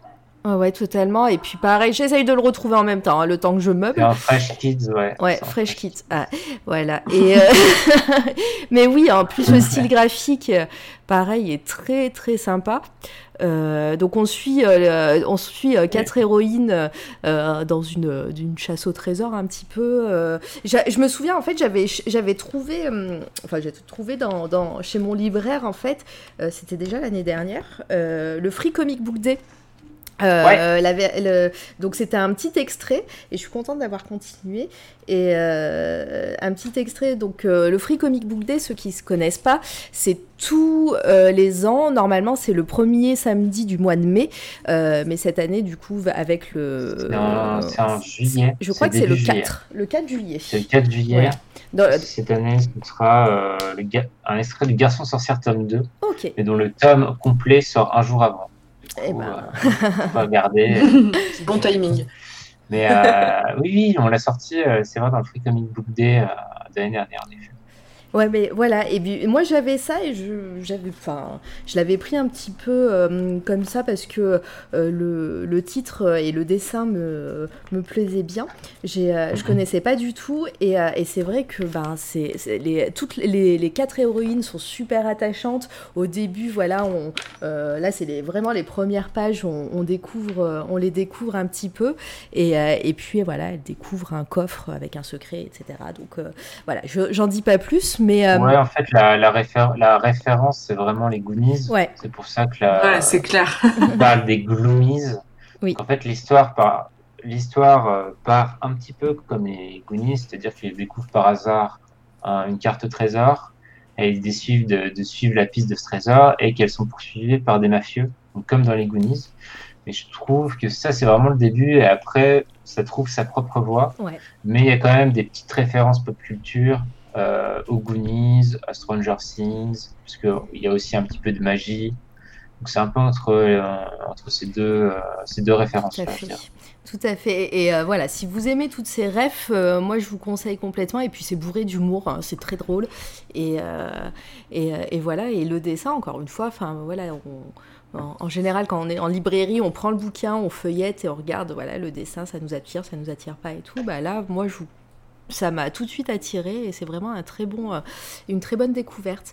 Euh, je vois qu'on a des euh, questions, n'est-ce Des pas? questions, ouais. euh, alors, je l'ai raté. Alors, ça. Ah oui, c'est peut-être évoqué plus tôt, mais est-ce qu'il y a du contenu plus mature du coup? Et voilà, bah, je vais, euh, comme tu as un peu répondu, euh, est-ce qu'il va en avoir? Alors il y aura pas forcément. Non, moi je vais rester Ouais. en orienté jeunesse quand même. Même si, comme je le dis souvent, c'est quand même. Finalement, j'ai quand même un gros public euh, d'adultes. Ouais. Mais ce sera, ça restera orienté jeunesse. Il n'y aura pas d'histoire euh, avec de la violence ou des choses comme ça, avec du gore, des trucs comme ça. Ça restera vraiment euh, des histoires sans violence que tout le monde peut lire, assez Mm. grand public et tout. Donc pas vraiment de contenu ultra mature euh, dans le sens noir, violent et tout. Quoi. Puis c'est bi- c'est bien aussi Mm. de rester cohérent dans ta ligne éditoriale. Exactement, euh, enfin, voilà, Ouais. De passer, surtout en tant qu'éditeur indépendant et de euh, petit Bah, je pense qu'en plus de ça, en contenu plus mature, il y a déjà des maisons d'édition qui le font très bien. Euh, je pense notamment au label 619. Tout à Voilà, fait, ouais. Et euh, du coup, euh, ça sert à rien de faire doublon. Euh, et moi, en fait, il y a tellement de choses déjà à faire en BD jeunesse, à moderniser, de, de choses à développer, etc., que pour l'instant, euh, moi, je, je, je suis très bien là où je suis. Il y a déjà énormément de, de choses à développer. Donc, euh, on va rester dans la BD jeunesse euh, un certain moment, hein, je pense. Tant, tant mieux. Alors, autre question, pareil, on en a un peu parlé, mais enfin, voilà, il faut pas hésiter à, compléter. Euh, Est-ce que c'est compliqué de faire distribuer ces livres quand on est un petit éditeur? Alors voilà, bah, moi, ce que je disais, finalement, j'ai été assez chanceux. Du coup, j'ai réussi à avoir un, un gros éditeur directement. Mais je pense qu'en temps normal, c'est quand même assez compliqué, puisque finalement, il faut un minimum, je dirais, d'au moins euh, six livres sur l'année Ouais. pour être euh, diffusé. Il faut, un, il faut un volume minimum. Et euh, donc oui, je pense, c'est au cas par cas, mais je pense que c'est une des choses les plus complexes. Ouais, et puis toi, tu disais que tu avais quand même un peu de chance par rapport à, à d'autres où toi, tu as un distributeur assez influent. Je dis, euh, Ouais, moi j'ai eu la chance d'avoir un gros distributeur parce Ouais. que euh, je pense que comme c'était quelque chose de nouveau, ça leur a plu. Et ils avaient peut-être un certain manque de renouveau dans leur panel de BD jeunesse. mhm. Du coup, moi j'ai eu la chance d'avoir directement un gros, entre guillemets. Mais sinon, oui, c'est, je, pense que c'est un- une des choses les plus compliquées pour un petit éditeur. Parce qu'il faut avoir du volume, il faut avoir du, il faut que le diffuseur, il faut que la ligne éditoriale place le diffuseur, etc. Donc c'est ouais, ouais, c'est pas forcément super évident. Euh, peut-être que Candy, tu as autre chose euh, à ajouter, une autre série peut-être que, qui t'intrigue ou, ou que tu as lu, je sais plus euh, où tu en es par rapport à tout ça. Eh bien moi j'ai lu donc Le Garçon Sorcière il y a peu de temps, j'en ai fait un article hein, sur le blog pour les gens si ça vous intéresse. et du coup j'aimerais que tu nous rappelles la date de la sortie de la suite parce que j'ai hâte de lire la suite du coup. Ouais, alors le, donc, le Garçon Sorcière tome 2 s'appelle La Sorcière Secrète et ça sort le 3 juillet. Donc, on est bientôt, bientôt délivré de savoir. Dans, dans deux semaines, euh, c'est une est un petit peu plus intimiste que Le Garçon Sorcière tome 1. C'est une histoire qui suit Charlie, euh, dont Charlie est le personnage principal. Donc mm. Aster est là, mm. mais c'est pas forcément le. Il est un petit peu en backup. Ça suit plutôt Charlie et son histoire avec une nouvelle fille de l'école, j'en dis pas plus, euh, mais qui est très très cool aussi. Ça parle de plein de choses, ça parle un petit peu de, du harcèlement scolaire, ça parle aussi de la difficulté à se construire quand on est adolescent, euh, de la perte de repères, se construire aussi par rapport aux autres. Euh, il y a aussi des conséquences du tome 1 qui reviennent dans ce tome 2. Euh, donc moi, c'est aussi, bah, c'est vraiment une série qui me tient particulièrement à cœur. Je suis ultra content que ça plaise bien et que les gens apprécient cette série. Et ah bah là, vraiment, ouais. Ouais, alors c'est ce que j'allais te demander. Est-ce que ce sera en, trilogie ou est-ce qu'on s'arrête à deux tomes? Bah, Du coup, c'est une trilogie. Euh, donc le tome et donc le tome 3 qui s'appellera Sorcière du solstice sortira en janvier 2021. Finalement, euh, on va pas longtemps attendre avant d'avoir la série complète. Et, et eh ben, tant mieux. voilà, du coup, le, tome 3 euh, bah, suivra tous les persos en même temps.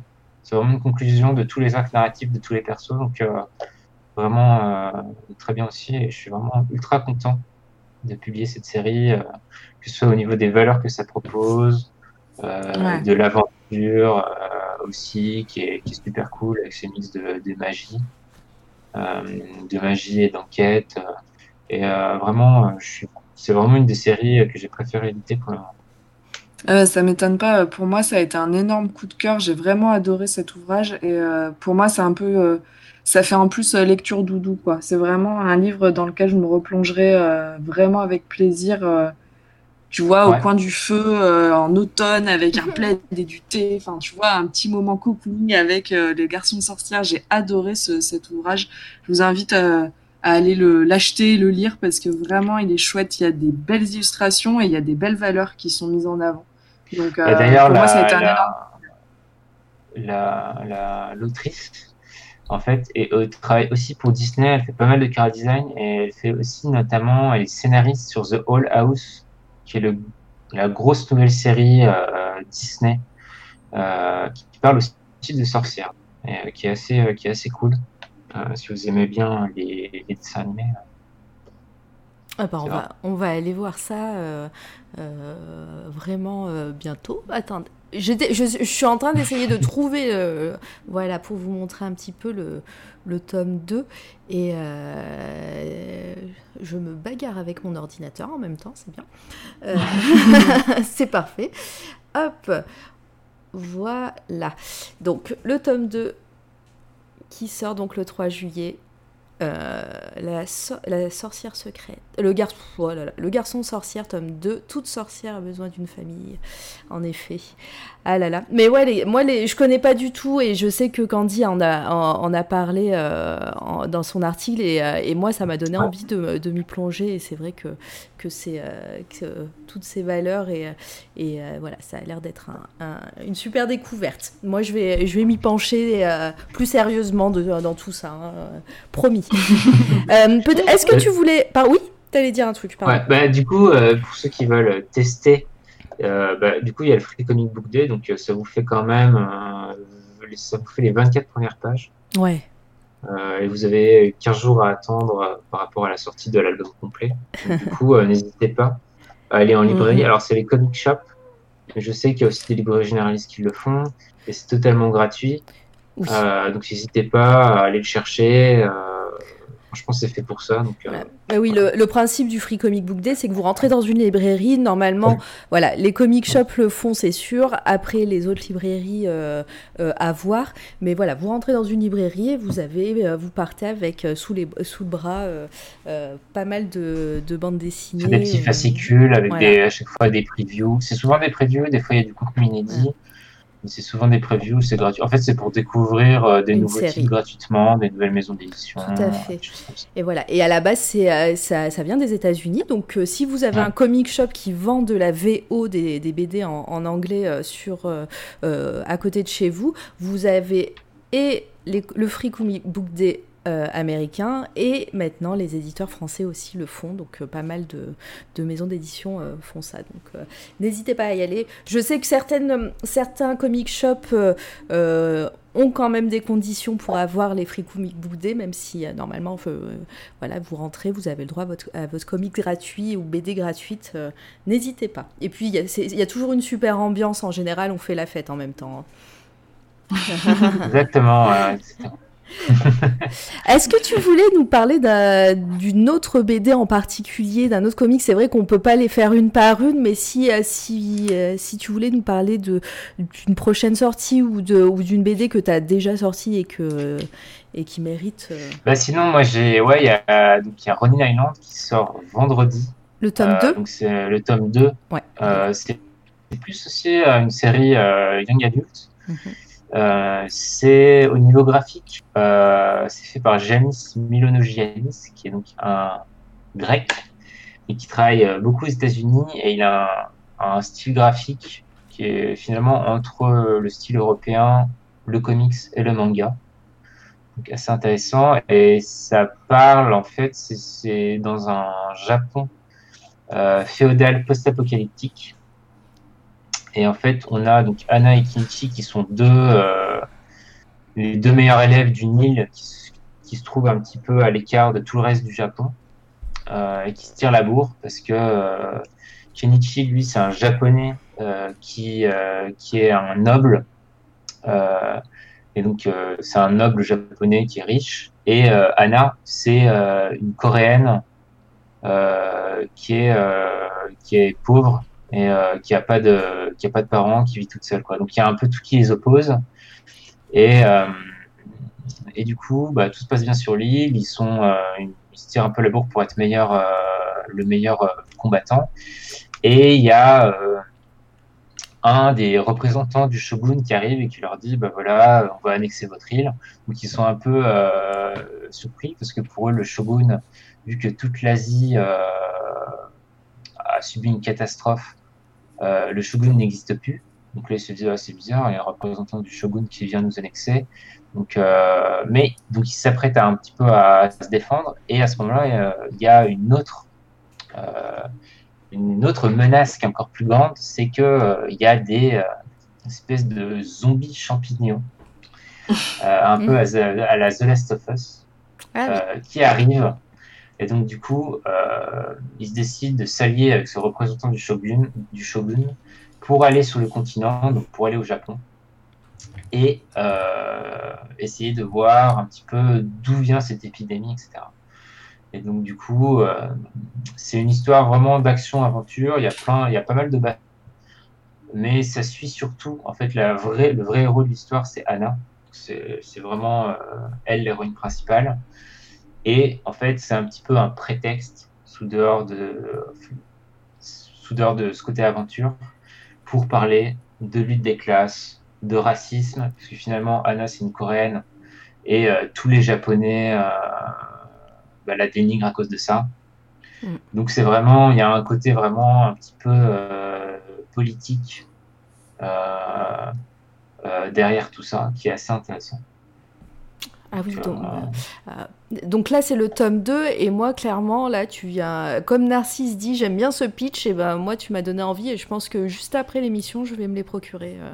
Ah, bah, parfait. Ah, je, je suis un bon pitcher. Ah, T'as été un bon commercial, tes études ont bien. je- je- je commence à avoir un peu l'habitude de pitcher. Et euh, ouais, ouais, très bien, parfait. non, non, mais c'est. Euh, c'est- Et puis les dessins sont assez fabuleux là. Enfin, moi, cette planche là, déjà, voilà, ouais. toute simple. Euh, les couleurs sont, sont magiques. Enfin, c'est euh, c'est vraiment euh, très très beau. Et, euh, et puis, ouais, tous les thèmes abordés, euh, moi, ils m'intéressent euh, complètement. Planète Hulk, je crois que je l'ai lu, mais je m'en souviens plus. Je sais En fait, l'auteur, ouais, c'est Greg Pak, qui est vraiment Ouais. très connu aux États-Unis pour le coup, qui est un gros scénariste. Et euh, là, c'est un... donc il a publié ça chez Boom à la base, donc il a un peu, faire- un peu pu faire ce qu'il voulait. Et à la base, ça devait être une mini-série en 5, et en fait, ça a tellement bien marché que euh, finalement, ils l'ont étendu euh, à 12. C'était prévu en un tome, et ça en fera 3 finalement. D'accord. Euh, plutôt cool et euh, ouais ouais c'est et celui-là ouais c'est plus un j'essaye de publier des aussi des choses un petit peu young adult quand quand ça, je trouve ça intéressant et celui-là vraiment il m'a- il- je trouvais ça aussi assez original euh, et c'est pas très violent donc ça peut aussi euh, ça peut aussi euh, être parfait pour, euh, pour des enfants 10-12 ans Je vois que. oui, c'est des formats comics. Je vois qu'il y a une question dans le chat. En fait, c'est un format euh, comics euh, ou, un, ou comics en hauteur, mais un peu plus large. Ça dépend. Mais en général, ça se rapproche du format comics, en effet. Mm, mm. Je vois que tu as convaincu même pas mal de monde hein, sur le chat. euh. Ça a l'air Ah, cool. euh. Euh, ouais, il y a des planches super, des- de superbes planches. euh, voilà. Donc, euh, voilà, une vague, une vague d'achat se, se profile. Un tsunami d'achat. C'est ça. non, mais, euh, non, mais c'est clair, c'est bien que tu aies mis ce, ce- ce- cette BD en avant parce que voilà, le, et le tome 2 sort euh, vendredi, j'ai l'impression. C'était ça hein? Oui, c'est ça. Ouais. En fait, ça sort vraiment euh, là dans, dans, dans trois jours. Ouais, donc c'est l'actualité. Faut en profiter parce qu'on on n'est pas à fond sur l'actu, hein, sur euh, C'est toi la radio. En général, on parle de, nos coups de cœur, mais le voilà, le temps qu'on liste tout ce qu'on achète et tout ce qu'on a, euh, en général, c'est plus de l'actualité, même si c'est des choses qui nous plaisent. Donc euh, voilà, profitez-en, c'est de l'actu. Euh, est-ce qu'il y a encore des questions dans le chat ou, euh, ou même toi, Candy, est-ce que tu as des remarques à faire avant qu'on passe au coup de cœur peut-être? Euh, bien non, moi euh, je pense qu'on a bien décrit euh, la manière de travailler de Romain et je trouve que c'est, je suis très contente qu'on fasse découvrir ta maison d'édition, euh, j'espère au plus grand nombre, Merci. parce que effectivement les, les valeurs que tu portes euh, sur tes choix éditoriaux euh, me plaisent beaucoup et euh, et voilà et puis les objets sont très beaux et en plus les histoires sont super chouettes. Donc euh, si euh, s'il n'y a pas d'autres questions dans le chat, on peut euh, on peut effectivement passer au coup de cœur peut-être Ah. Mara. Oui. Et, toi, Romain, est-ce que tu, tu as quelque chose à ajouter? Peut-être quelque chose qu'on a oublié, hein, parce que c'est vrai Non, que... bah, Oui, c'est vrai. Honnêtement, c'était assez, c'est assez complet. hein. Je pense qu'on a parlé près de, de de tout.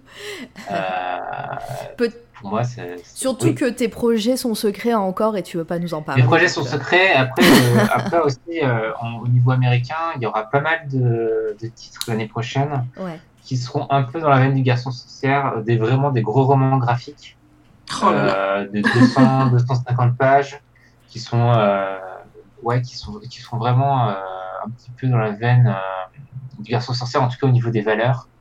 Euh, donc j'ai vraiment hâte euh, que ça sorte. Mais forcément là non plus, je peux pas encore annoncer les choses. Voilà. C'est trop tôt. C'est trop tôt. En tu seras cas, obligé de revenir pour nous en parler du coup. C'est vrai que si les, pour, pour les gens qui ont aimé le garçon sorcière, c'est vrai que je suis en train pas mal de creuser cette ligne éditoriale là aussi.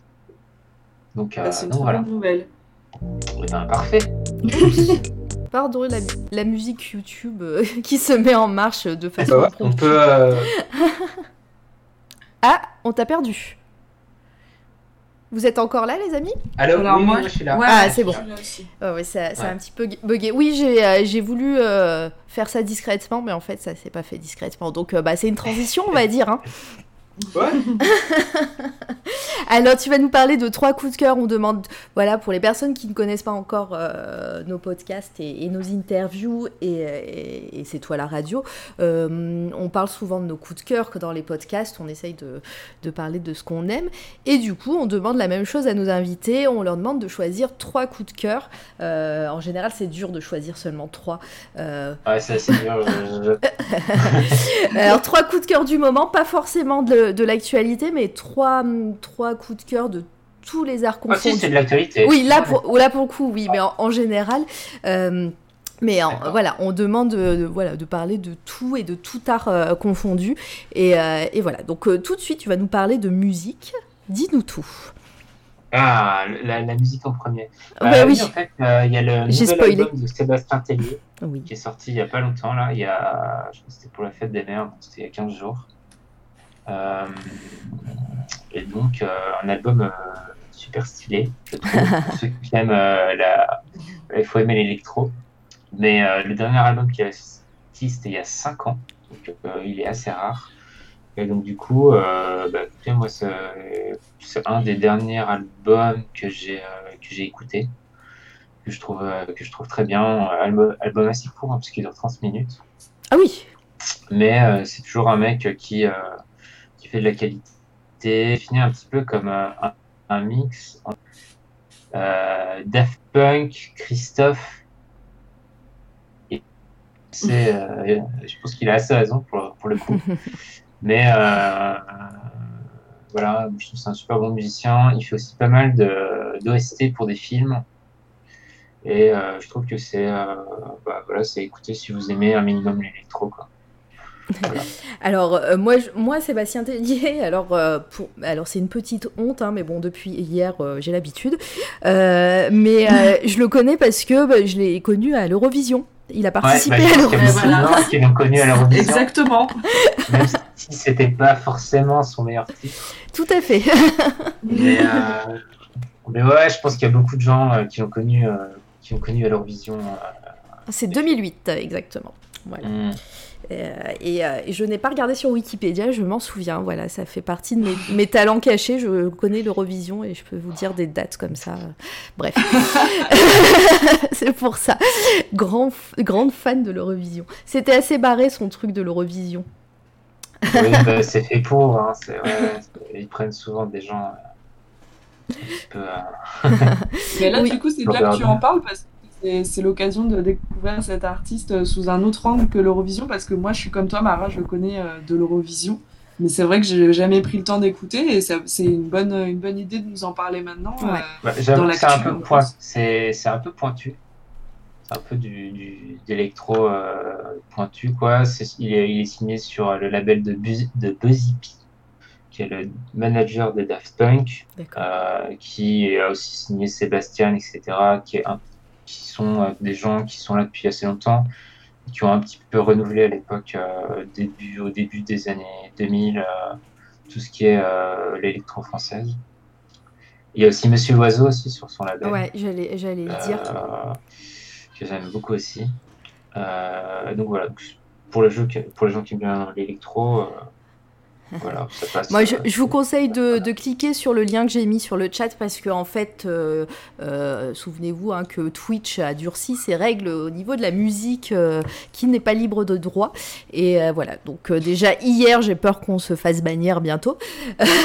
donc là, on va, on va pas tenter le diable, mais voilà, cliquez sur, sur le lien et, et, voilà, vous ferez votre propre idée. Et puis, tu disais, ça fait 5 ans qu'il a rien sorti, donc en fait, il n'a pas sorti d'album solo, il avait sorti des OST de séries, de films entre temps. Ah, ok. Mais l'album euh, vraiment solo, ça faisait 5 ans. Euh, ça faisait 5 ans qu'il avait rien sorti et son album précédent, c'était plus un. C'était électro-brésilien, c'était vraiment assez différent de ce qui sort là. Mhm. Donc euh, voilà, je trouve ça assez frais et tout. Bah, tu m'étonnes. Euh, bah, du coup, sur lui, on va passer assez vite puisqu'on ne peut pas écouter d'extrait. Mais, euh, mais voilà, en tout cas, cliquez sur le lien et, et puis, bah oui, oui, je te vois Narcisse à me pointer du doigt. je le connais grâce à l'Eurovision 2008. voilà. On va passer à, un autre coup de cœur. Dis-nous à quoi tu, de quoi tu veux parler en, premier. Bah Jojo. Allez, on fait ça. Dis-nous tout. Alors moi, c'est c'est une découverte sans être une découverte. Je connais deux noms, mais voilà. Donc, euh, Alors, bah, dis-nous en bah, plus. c'est donc c'est JoJo's Bizarre Adventure, Ouais. qui est à la base un manga, Euh, un manga euh, qui est très vieux puisqu'il a commencé en 83 en même temps que Dragon Ball. Et c'est un manga qui est assez culte au Japon, qui est ultra ultra connu au Japon, mais qui était et qui est, je pense encore, même si c'est de moins en moins, euh, qui était très confidentiel en Europe et en France. Il y a euh, les euh, il y a les mangas qui sont édités par Kana, si je ne me trompe pas. Donc tout est dispo en français. Et moi, ça fait pas longtemps que je connais finalement. Bah, ça fait depuis que Netflix a sorti les deux séries. Il y a plein de gens qui me disaient ouais c'est trop bien et tout. Il faut absolument que tu regardes. Et, et finalement, bah, là j'ai regardé quand c'était sorti sur Netflix les deux premières saisons. Et là j'ai tout, regardé. Donc en animé il y a cinq saisons ouais. sachant que c'est de mieux en mieux. Et en fait, donc Jojo Ouais, Bizarre Adventure, ça parle de quoi? Ça parle euh, d'une famille, en fait. Euh, donc chaque saison euh, se passe dans un se passe dans un dans une époque différente et on suit euh, un membre de la famille différent. Et en fait, leur- le seul truc qu'ils ont en commun, c'est que ils ont tous un prénom qui commence par Joe. Donc ça peut être Jonathan, Josuke, et c'est pour ça que ça s'appelle Jojo. Et donc en fait, donc à chaque série, on a une, un héros différent. Ça se peut, la, la première saison se passe en Angleterre euh, dans les années 1800. C'est un peu une- un, un hommage au film de, de vampire. Il y, a la deuxième, partie de la première saison qui se passe euh, pendant la Deuxième Guerre mondiale. C'est plus une référence à Indiana Jones. Et euh, la deuxième saison, c'est là où ça devient intéressant, euh, puisqu'il y a le concept des stands qui apparaît. Donc les stands, c'est quoi? C'est des espèces de, de, génie. De... En fait, c'est un pouvoir, en fait, avec un, alter ego en énergie. En fait, chaque personnage a un pouvoir différent, ce qui fait que les, euh, combats sont super originaux. Et plus les saisons passent, et plus les pouvoirs sont, fous. Et donc, du coup, euh, c'est ça qui devient, euh, qui devient incroyable, en fait. Parce qu'au début, on a des pouvoirs assez classiques, par exemple un pouvoir de feu, un pouvoir d'eau, etc. Et au fur et à mesure des saisons, les pouvoirs deviennent de plus en plus barrés. Euh, donc, on a un pouvoir, euh, par exemple, qui. euh, Il y, a, y a- y a des pouvoirs un peu nuls aussi, c'est ça qui est marrant. Il y, a, il y a par exemple, un personnage qui a le pouvoir d'avoir, de faire apparaître un cadenas sur le quand il fait culpabiliser quelqu'un. Et donc, coup, plus la personne culpabilise et plus le cadenas est lourd. Et donc, bah, ce personnage-là, il est un peu pourri, mais il utilise son pouvoir pour faire chanter les gens. Donc, il réclame de l'argent une fois que le cadenas est là pour les libérer. Euh, plein de petits trucs comme ça. Et en fait, c'est, il faut un peu rentrer dans le délire parce que c'est un peu bizarre au début. Euh, puisqu'en fait, Araki, le mangaka qui a créé le, bah, le manga, en fait, a, est, beaucoup, est très influencé par l'Europe et notamment l'Italie. Et euh, en fait, il est très influencé par la mode et la mode italienne. Donc, il y a pas mal de, de poses. Euh, L'anime est aussi connu pour les Jojo poses, qui sont en fait des poses reprises des magazines de Vogue italiens comme, euh, comme Vogue, etc. Et donc, du coup, euh, c'est vraiment un mix qui est assez bizarre au début, mais qui, qui fait qui est craqué, quoi, tout simplement. Donc, du coup, il faut rentrer dans le délire, mais une fois qu'on est rentré dedans, ça devient assez incroyable. Et surtout, bah, c'est des mix d'influences qui sont uniques, et en fait, ça ressemble absolument à rien d'autre. Donc, du coup, euh, c'est quelque chose. Moi, en fait, j'ai vraiment. euh, quand j'ai commencé au début, je me suis dit, ouais, attends, c'est quoi ce truc? Et finalement, en fait, j'ai regardé les, les cinq saisons quasiment d'affilée. euh, je pouvais plus m'arrêter. Et en fait, je conseille quand même aux gens d'essayer, sachant que ça devient vraiment super intéressant à partir de la saison 2. Et que c'est de plus en plus intéressant. Ouais. Voilà. Je- Parce que voit- la partie 1 est assez classique. Je vois, je vois sur le chat que Jericho est fan hein, de. il, il- il- il fait des rêves, des refs, euh, moi que je comprends pas, mais, mais il fait des rêves. Donc toi tu devrais les comprendre, euh, Oui, euh, Romain. Et euh, bah moi je propose qu'on regarde euh, la bande annonce. Malheureusement elle est en anglais, mais bon c'est le lien que tu m'as donné. Et puis voilà ça, on peut voir le délire dans tous les cas grâce à Eh cette ben, bande annonce. regardons ça. on va regarder. Alors. euh,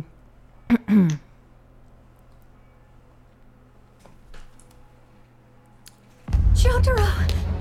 Jotaro! Jotaro! Shut up! Okay! Hey, on your feet, Cujo! I promise you, he's a very sweet boy. Seems to have been possessed by an evil spirit. And I've no idea what'll make me do next. Jotaro! Ah! He's no longer your problem. Jotaro! This is your grandfather! Whatever's happened, he'll be able to help you! I'd like you to meet an Egyptian friend I met a few years ago. But this is. That's right. Abdul also has what you'd call an evil spirit. That coffin's a hundred years old, but I know exactly what was inside it. Abdul and I are trying to locate him as we speak. How could a human being stay buried underwater for a hundred years? Because that person is evil incarnate, Dio! I'm done wasting my breath. Oh, no, no, no, no, no, no! Did you see it? The thorns that came out of my hand?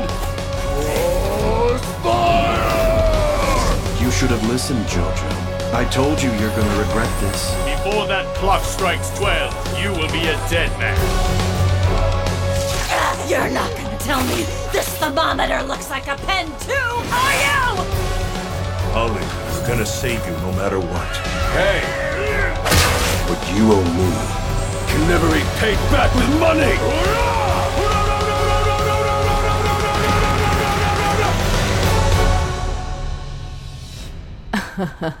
ce doublage. Et le- euh, là, c'est en anglais.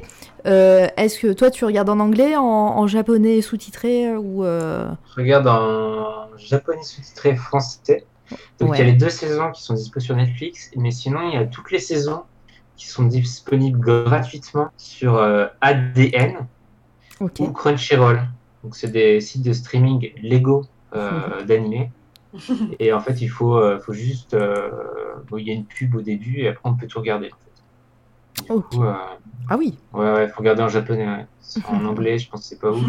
Pourtant, ça a l'air assez déjanté aussi en, en anglais. euh, J'ose même pas imaginer le français. d'ailleurs, dans la saison 2, il y a un personnage qui s'appelle Jean-Pierre Polnareff. Ouais, on l'a vu dans qui est, une, le. Oui. qui est une référence à Michel Polnareff. Oui. C'est un perso qui est français. Voilà. Qui doit pas du tout être cliché, comme la plupart des... Pas du tout. Euh, ça va, Ça ça, va va. Mais euh, pour la petite histoire, il y a, il y a pas longtemps, il y a Michel Polnareff qui a posté des gifs de Jean-Pierre Polnareff sur son Twitter. Mais non, c'est génial. Donc euh, voilà, il est au courant. Il est au, il est au courant, j'aime bien le... ça va. Bon, bah ça va, s'il est au courant, euh, euh, Voilà. c'est cool. Mais en tout cas, ouais, moi, je, je- c'est vrai que c'est... hum, En, en général, les, les animes, c'est pas, c'est pas non plus ma tasse de thé, à part si on me le conseille. Et, euh, et, puis, euh, et puis voilà, donc... Ah, on a été banni. Est-ce qu'on Ouais, est c'est toujours... Ah, bah, je crois qu'on n'a pas le droit.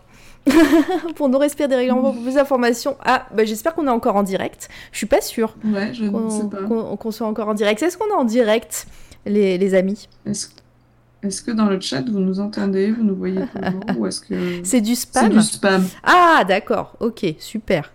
Cool. On est content. Du coup, c'est qui? C'est euh, Geeko Ah, c'est un qui- faux truc. C'est un Ah, faux truc. On est tous ban, je crois. Mince C'est, Ouais, euh, tous on va tous. Ben oui. Mais comme ça, si on est tous en prison, on pourra tous regarder les séries Netflix euh, tous ensemble, ce sera très bien. Mais oui, voilà. Et puis, euh, on verra bien euh, comment ça marche. Bon, au pire, on va continuer. euh, on va continuer cette Là, émission. Ça sera. c'est Ouais, ouais. Oui.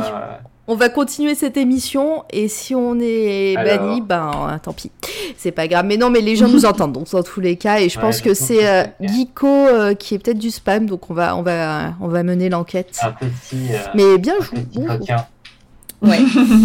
Euh, si, ou alors le timing est très mal euh, choisi, mais ouais, je pense on va on va le bannir euh, si c'est du spam.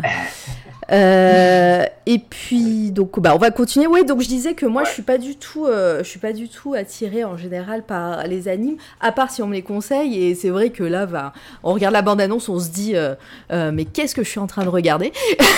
C'est un peu ça, il faut, il faut être. ouais, il faut- Mais, mais voilà, mais en tout cas, moi, ça, ça me plaît et je pense que je vais regarder un- au moins un épisode tout à l'heure. Ok. Prépare-toi psychologiquement. ok. Euh, et toi, Candy, euh, du coup, cette, euh, ce, ce genre de- d'univers, dis-nous tout, ça te plaît? Alors moi j'a- j'aime bien les animes, euh, j'aime bien les regarder en japonais parce que je trouve que ça apporte vraiment quelque chose de, de le regarder euh, en japonais. Euh, le dessin me fait penser un peu, alors je sais pas si c'est la même époque parce que je suis pas assez calée, mais euh, Nicky Larson, euh, tout ça.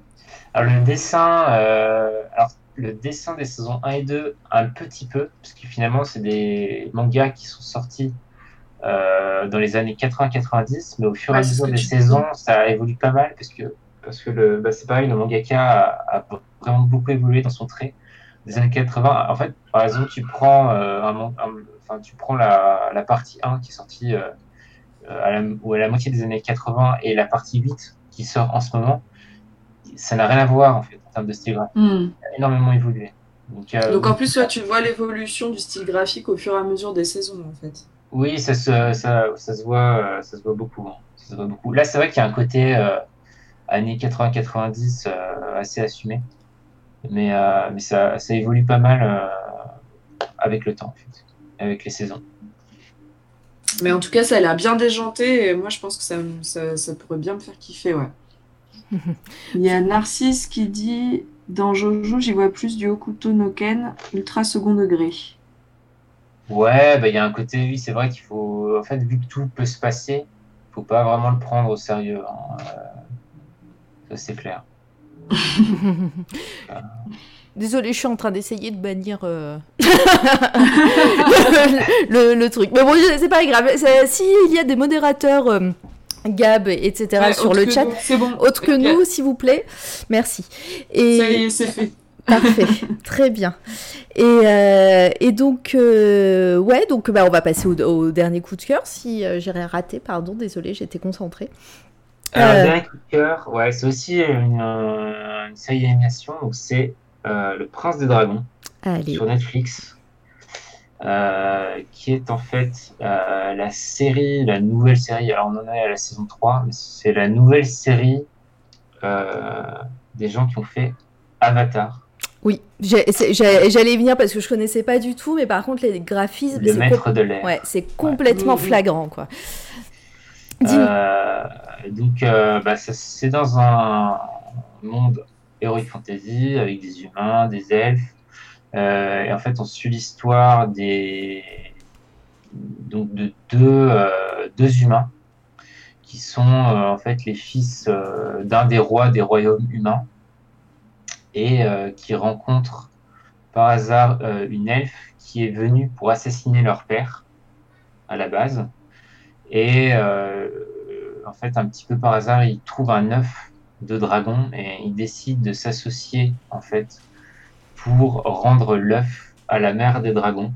Et en fait, vu que c'est des ados, enfin même il y, en a, un- il y a un des princes qui est vraiment un enfant.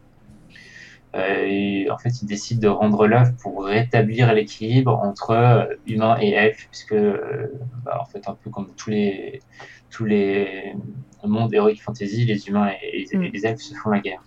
Donc, du coup, euh, c'est ultra beau. Alors c'est en 3D. Du coup, l'animation, il faut un petit peu se faire à l'animation parce que c'est euh, des fois c'est un peu saccadé, c'est un peu bizarre.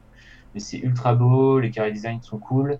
Euh, et notamment, et ça c'est assez unique euh, pour euh, une série d'animation d'Heroic Fantasy, il y a en fait les, la- les personnages sont ultra divers. Donc, il y a des personnages noirs, des personnages homosexuels. C'est quelque chose qu'on trouve pas forcément, enfin, qu'on trouve même jamais dans les Oui. univers heroic fantasy. Donc, du coup, c'est ultra intéressant. Et même, c'est pareil, c'est, en fait, c'est un dessin animé pour enfants, mais que tu peux voir euh, complètement en étant adulte. parce qu'il y a aussi plusieurs niveaux de lecture.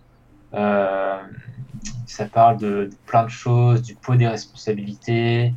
C'est pareil aussi de, du passage à l'âge du passage à l'âge adulte, des différences, euh, de, du poids de la société sur euh, les décisions que tu prends. Donc euh, vraiment pas mal de trucs à creuser, pas mal de thèmes à creuser. Et euh, franchement, je trouve ça super bien et c'est vraiment pas qu'à réserver aux enfants hein, pour le coup. C'est vraiment euh, ultra bien, même même euh, même en tant qu'adulte. Bah, vraiment un gros coup de cœur euh, pour, pour cette série-là, euh, pour ma part. quoi. Euh, du coup, euh, moi, en tout cas, euh, quand j'ai préparé l'émission, j'ai un petit peu euh, sur les internets et j'ai regardé. Je suis complètement, moi, convaincue par, ne serait-ce que par le graphisme et les designs des personnages, par l'histoire en elle-même. Et puis, bah ouais, ça a l'air. Puis, si c'est aussi qualitatif que, hum, que Avatar et, et Korra, du coup, c'est les mêmes aussi. Euh, Ouais, je crois que c'est les mêmes, toi. C'est Bah, les- Il y a aussi ce truc de euh, les personnages sont pas manichéens, ils sont Ouais. tous un peu.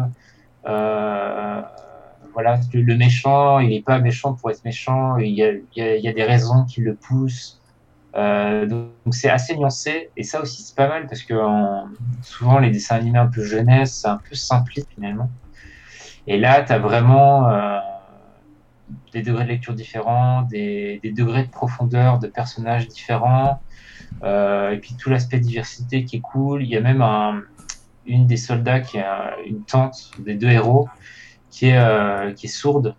Donc, du coup, c'est le genre de truc qu'on voit jamais. Ah, ça rajoute un petit truc euh, cool, puisqu'en plus, elle est super badass et tout, donc euh, c'est vraiment un personnage qu'on aime bien. Et donc, franchement, moi, je trouve ça vraiment ultra qualitatif en termes de série d'animation. C'est vraiment euh, le haut du panier. hein. J'aurais pu mettre aussi Steven, Steven Universe qui est super cool. On en a déjà parlé Euh, euh, sur, ici. Mais, euh, cette série-là est vraiment bien et normalement la saison 4 devrait arriver euh, d'ici la fin d'année ou en début d'année prochaine. Mais euh, ça se regarde assez vite parce que final, parce qu'il y a 10 épisodes à chaque fois à chaque euh, à chaque saison, Mhm. Donc 10 épisodes de 20 minutes. On peut rattraper son retard assez rapidement. Et euh, ouais, ultra qualitatif. Il y a Jericho qui, qui dit elle est muette, pas sourde, pour la précision. Oui, elle est mignonne, oui, pardon. Euh, on, va on regarder aussi la bande-annonce, on va en reparler juste après. Euh, la bande-annonce que tu m'as fait passer, c'était celle de la saison 3, donc j'ai peur que ça spoil.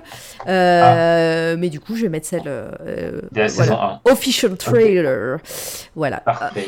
Hop. C'est parti. War is full of uncertainty. We strike when the moon is highest. Moonshadow elves are dangerous elite fighters. Can't you just make peace with them? It's not that simple. There's history of wrongs on both sides.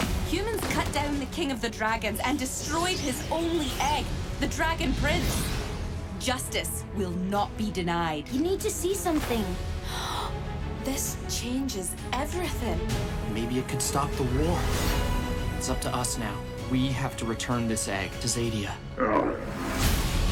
Get out there and find them. Well, I'm gonna find a way to stop them. After all, unstoppable is just another kind of stoppable. No, that's not really right.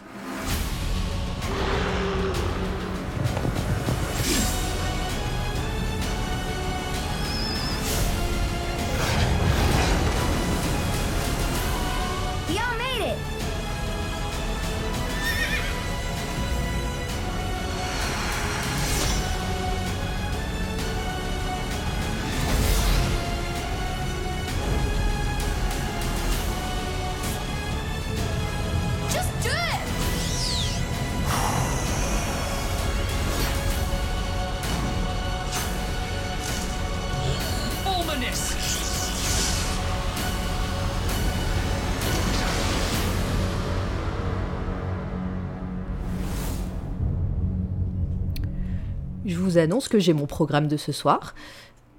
Eh ben, c'est ce que j'allais te dire. Je, je savais pas quoi regarder ce soir, mais maintenant je sais. Voilà, mais euh, ouais, non, ça a l'air génial et puis bah c'est super beau et, euh, et, euh, et ouais, c'est. Je, je, pense qu'on en reparlera euh, d'ici peu. Euh, Gab qui dit Mara, si tu spoil, je te banne, c'est la règle. oui, mais bon, euh, c'est bon, on a, on a banni notre premier, euh, notre premier spam. on Ah. est aujourd'hui, donc voilà. Un début à tout. ouais. Faut un début à tout. Ouais, mais franchement, comment toi t'as découvert cette série juste en te baladant sur Netflix comme ça, ça t'a Bah, intrigué en, en fait, moi, je regarde souvent les séries d'animation sur Netflix parce qu'ils ils sont, ils font un gros boulot Ouais. euh, pour renouveler tout ce qui est animation, euh, faire des projets qui sont pas, euh, qui sont pas financés ailleurs.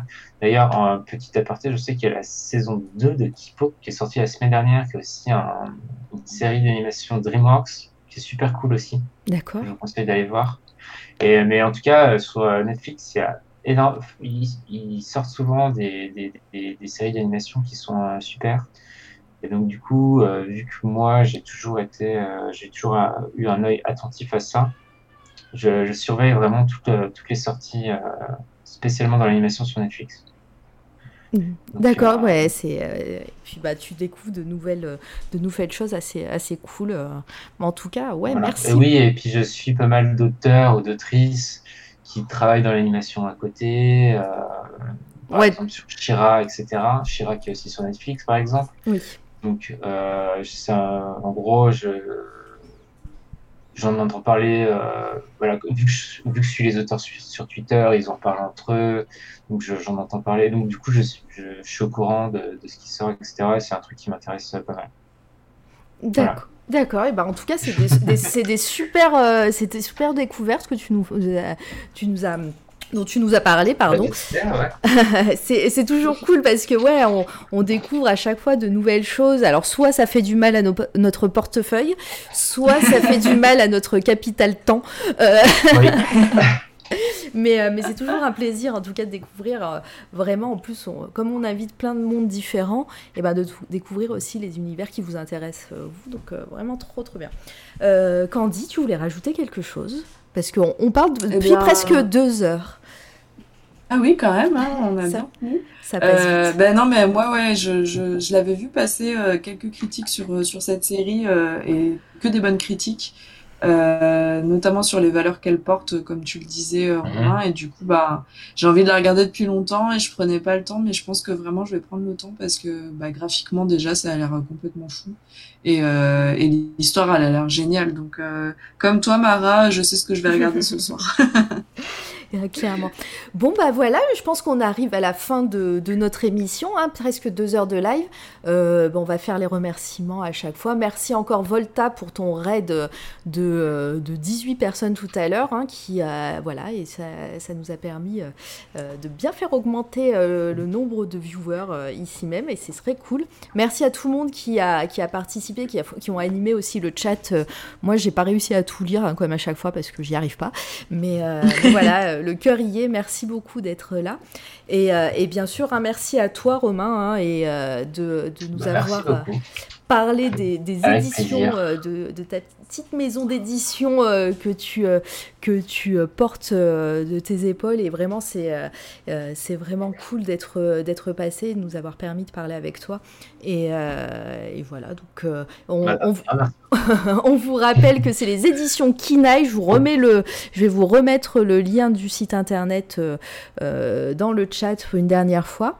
Et, et puis oui, demain, je vois mer- merci Narcisse pour merci pour le live, belle découverte, ouais en effet. Et puis bah voilà, tu, nous- tu me fais une belle transition puisque demain c'est toi qu'on reçoit, Euh, Narcisse Steiner qui euh, qui viendra et qui viendra nous parler de de son art euh, ici même, n'est-ce pas Candy? Tout à fait, Narcisse qui fait de la peinture à l'huile. Et du coup ce sera notre premier peintre qu'on va pouvoir interviewer. Grave. et qui fait plein d'autres choses aussi, hein, mais euh, du coup on va axer un peu sur la peinture, mais je pense qu'il va nous parler de plein d'autres choses. Euh, je profite d'avoir la parole pour remercier Romain du coup d'avoir accepté notre invitation parce que moi ça me tenait à cœur qu'on parle de ta maison d'édition. euh, je l'ai déjà dit pour les valeurs que tu portes et pour euh, pour les beaux objets livres que tu, que tu édites. Donc, euh, merci beaucoup d'avoir accepté notre invitation. C'était vraiment un plaisir euh, bah, de te rencontrer. Du coup, euh, pour le coup, on ne te connaissait pas et de parler de, ton travail euh, au plus grand nombre. J'espère que ça aura convaincu des gens de, de lire tes livres. C'est vraiment euh, une chouette maison d'édition. Merci beaucoup. Euh, on va aller faire un raid qui va marcher, j'espère. Euh, Ouais.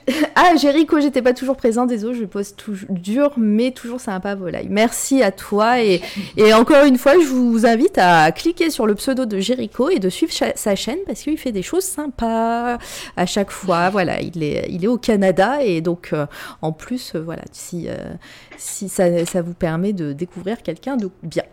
Euh, qui est-ce qu'on va raider, les amis? Et ben moi j'ai Florib qui est en live, euh, qui fait. euh, Alors je sais pas sur quoi il est. Alors, mais, euh, tu peux regarder si, si ça fait longtemps qu'il est en live? Parce que s'il part juste après.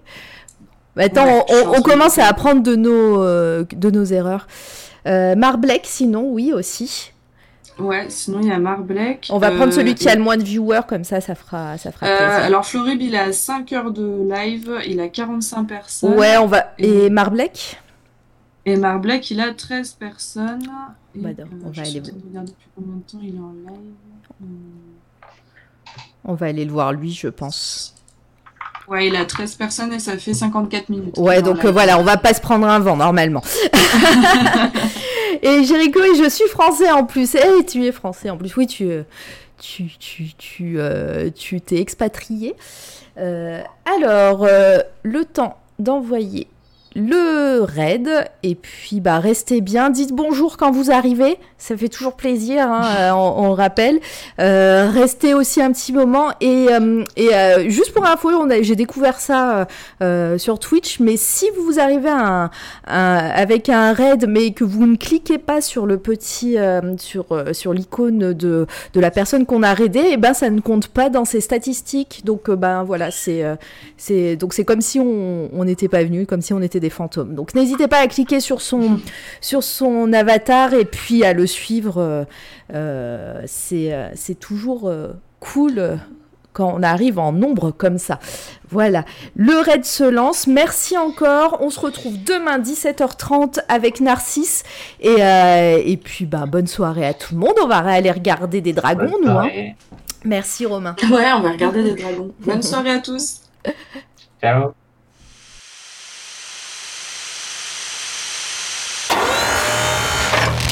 C'est toi, la radio.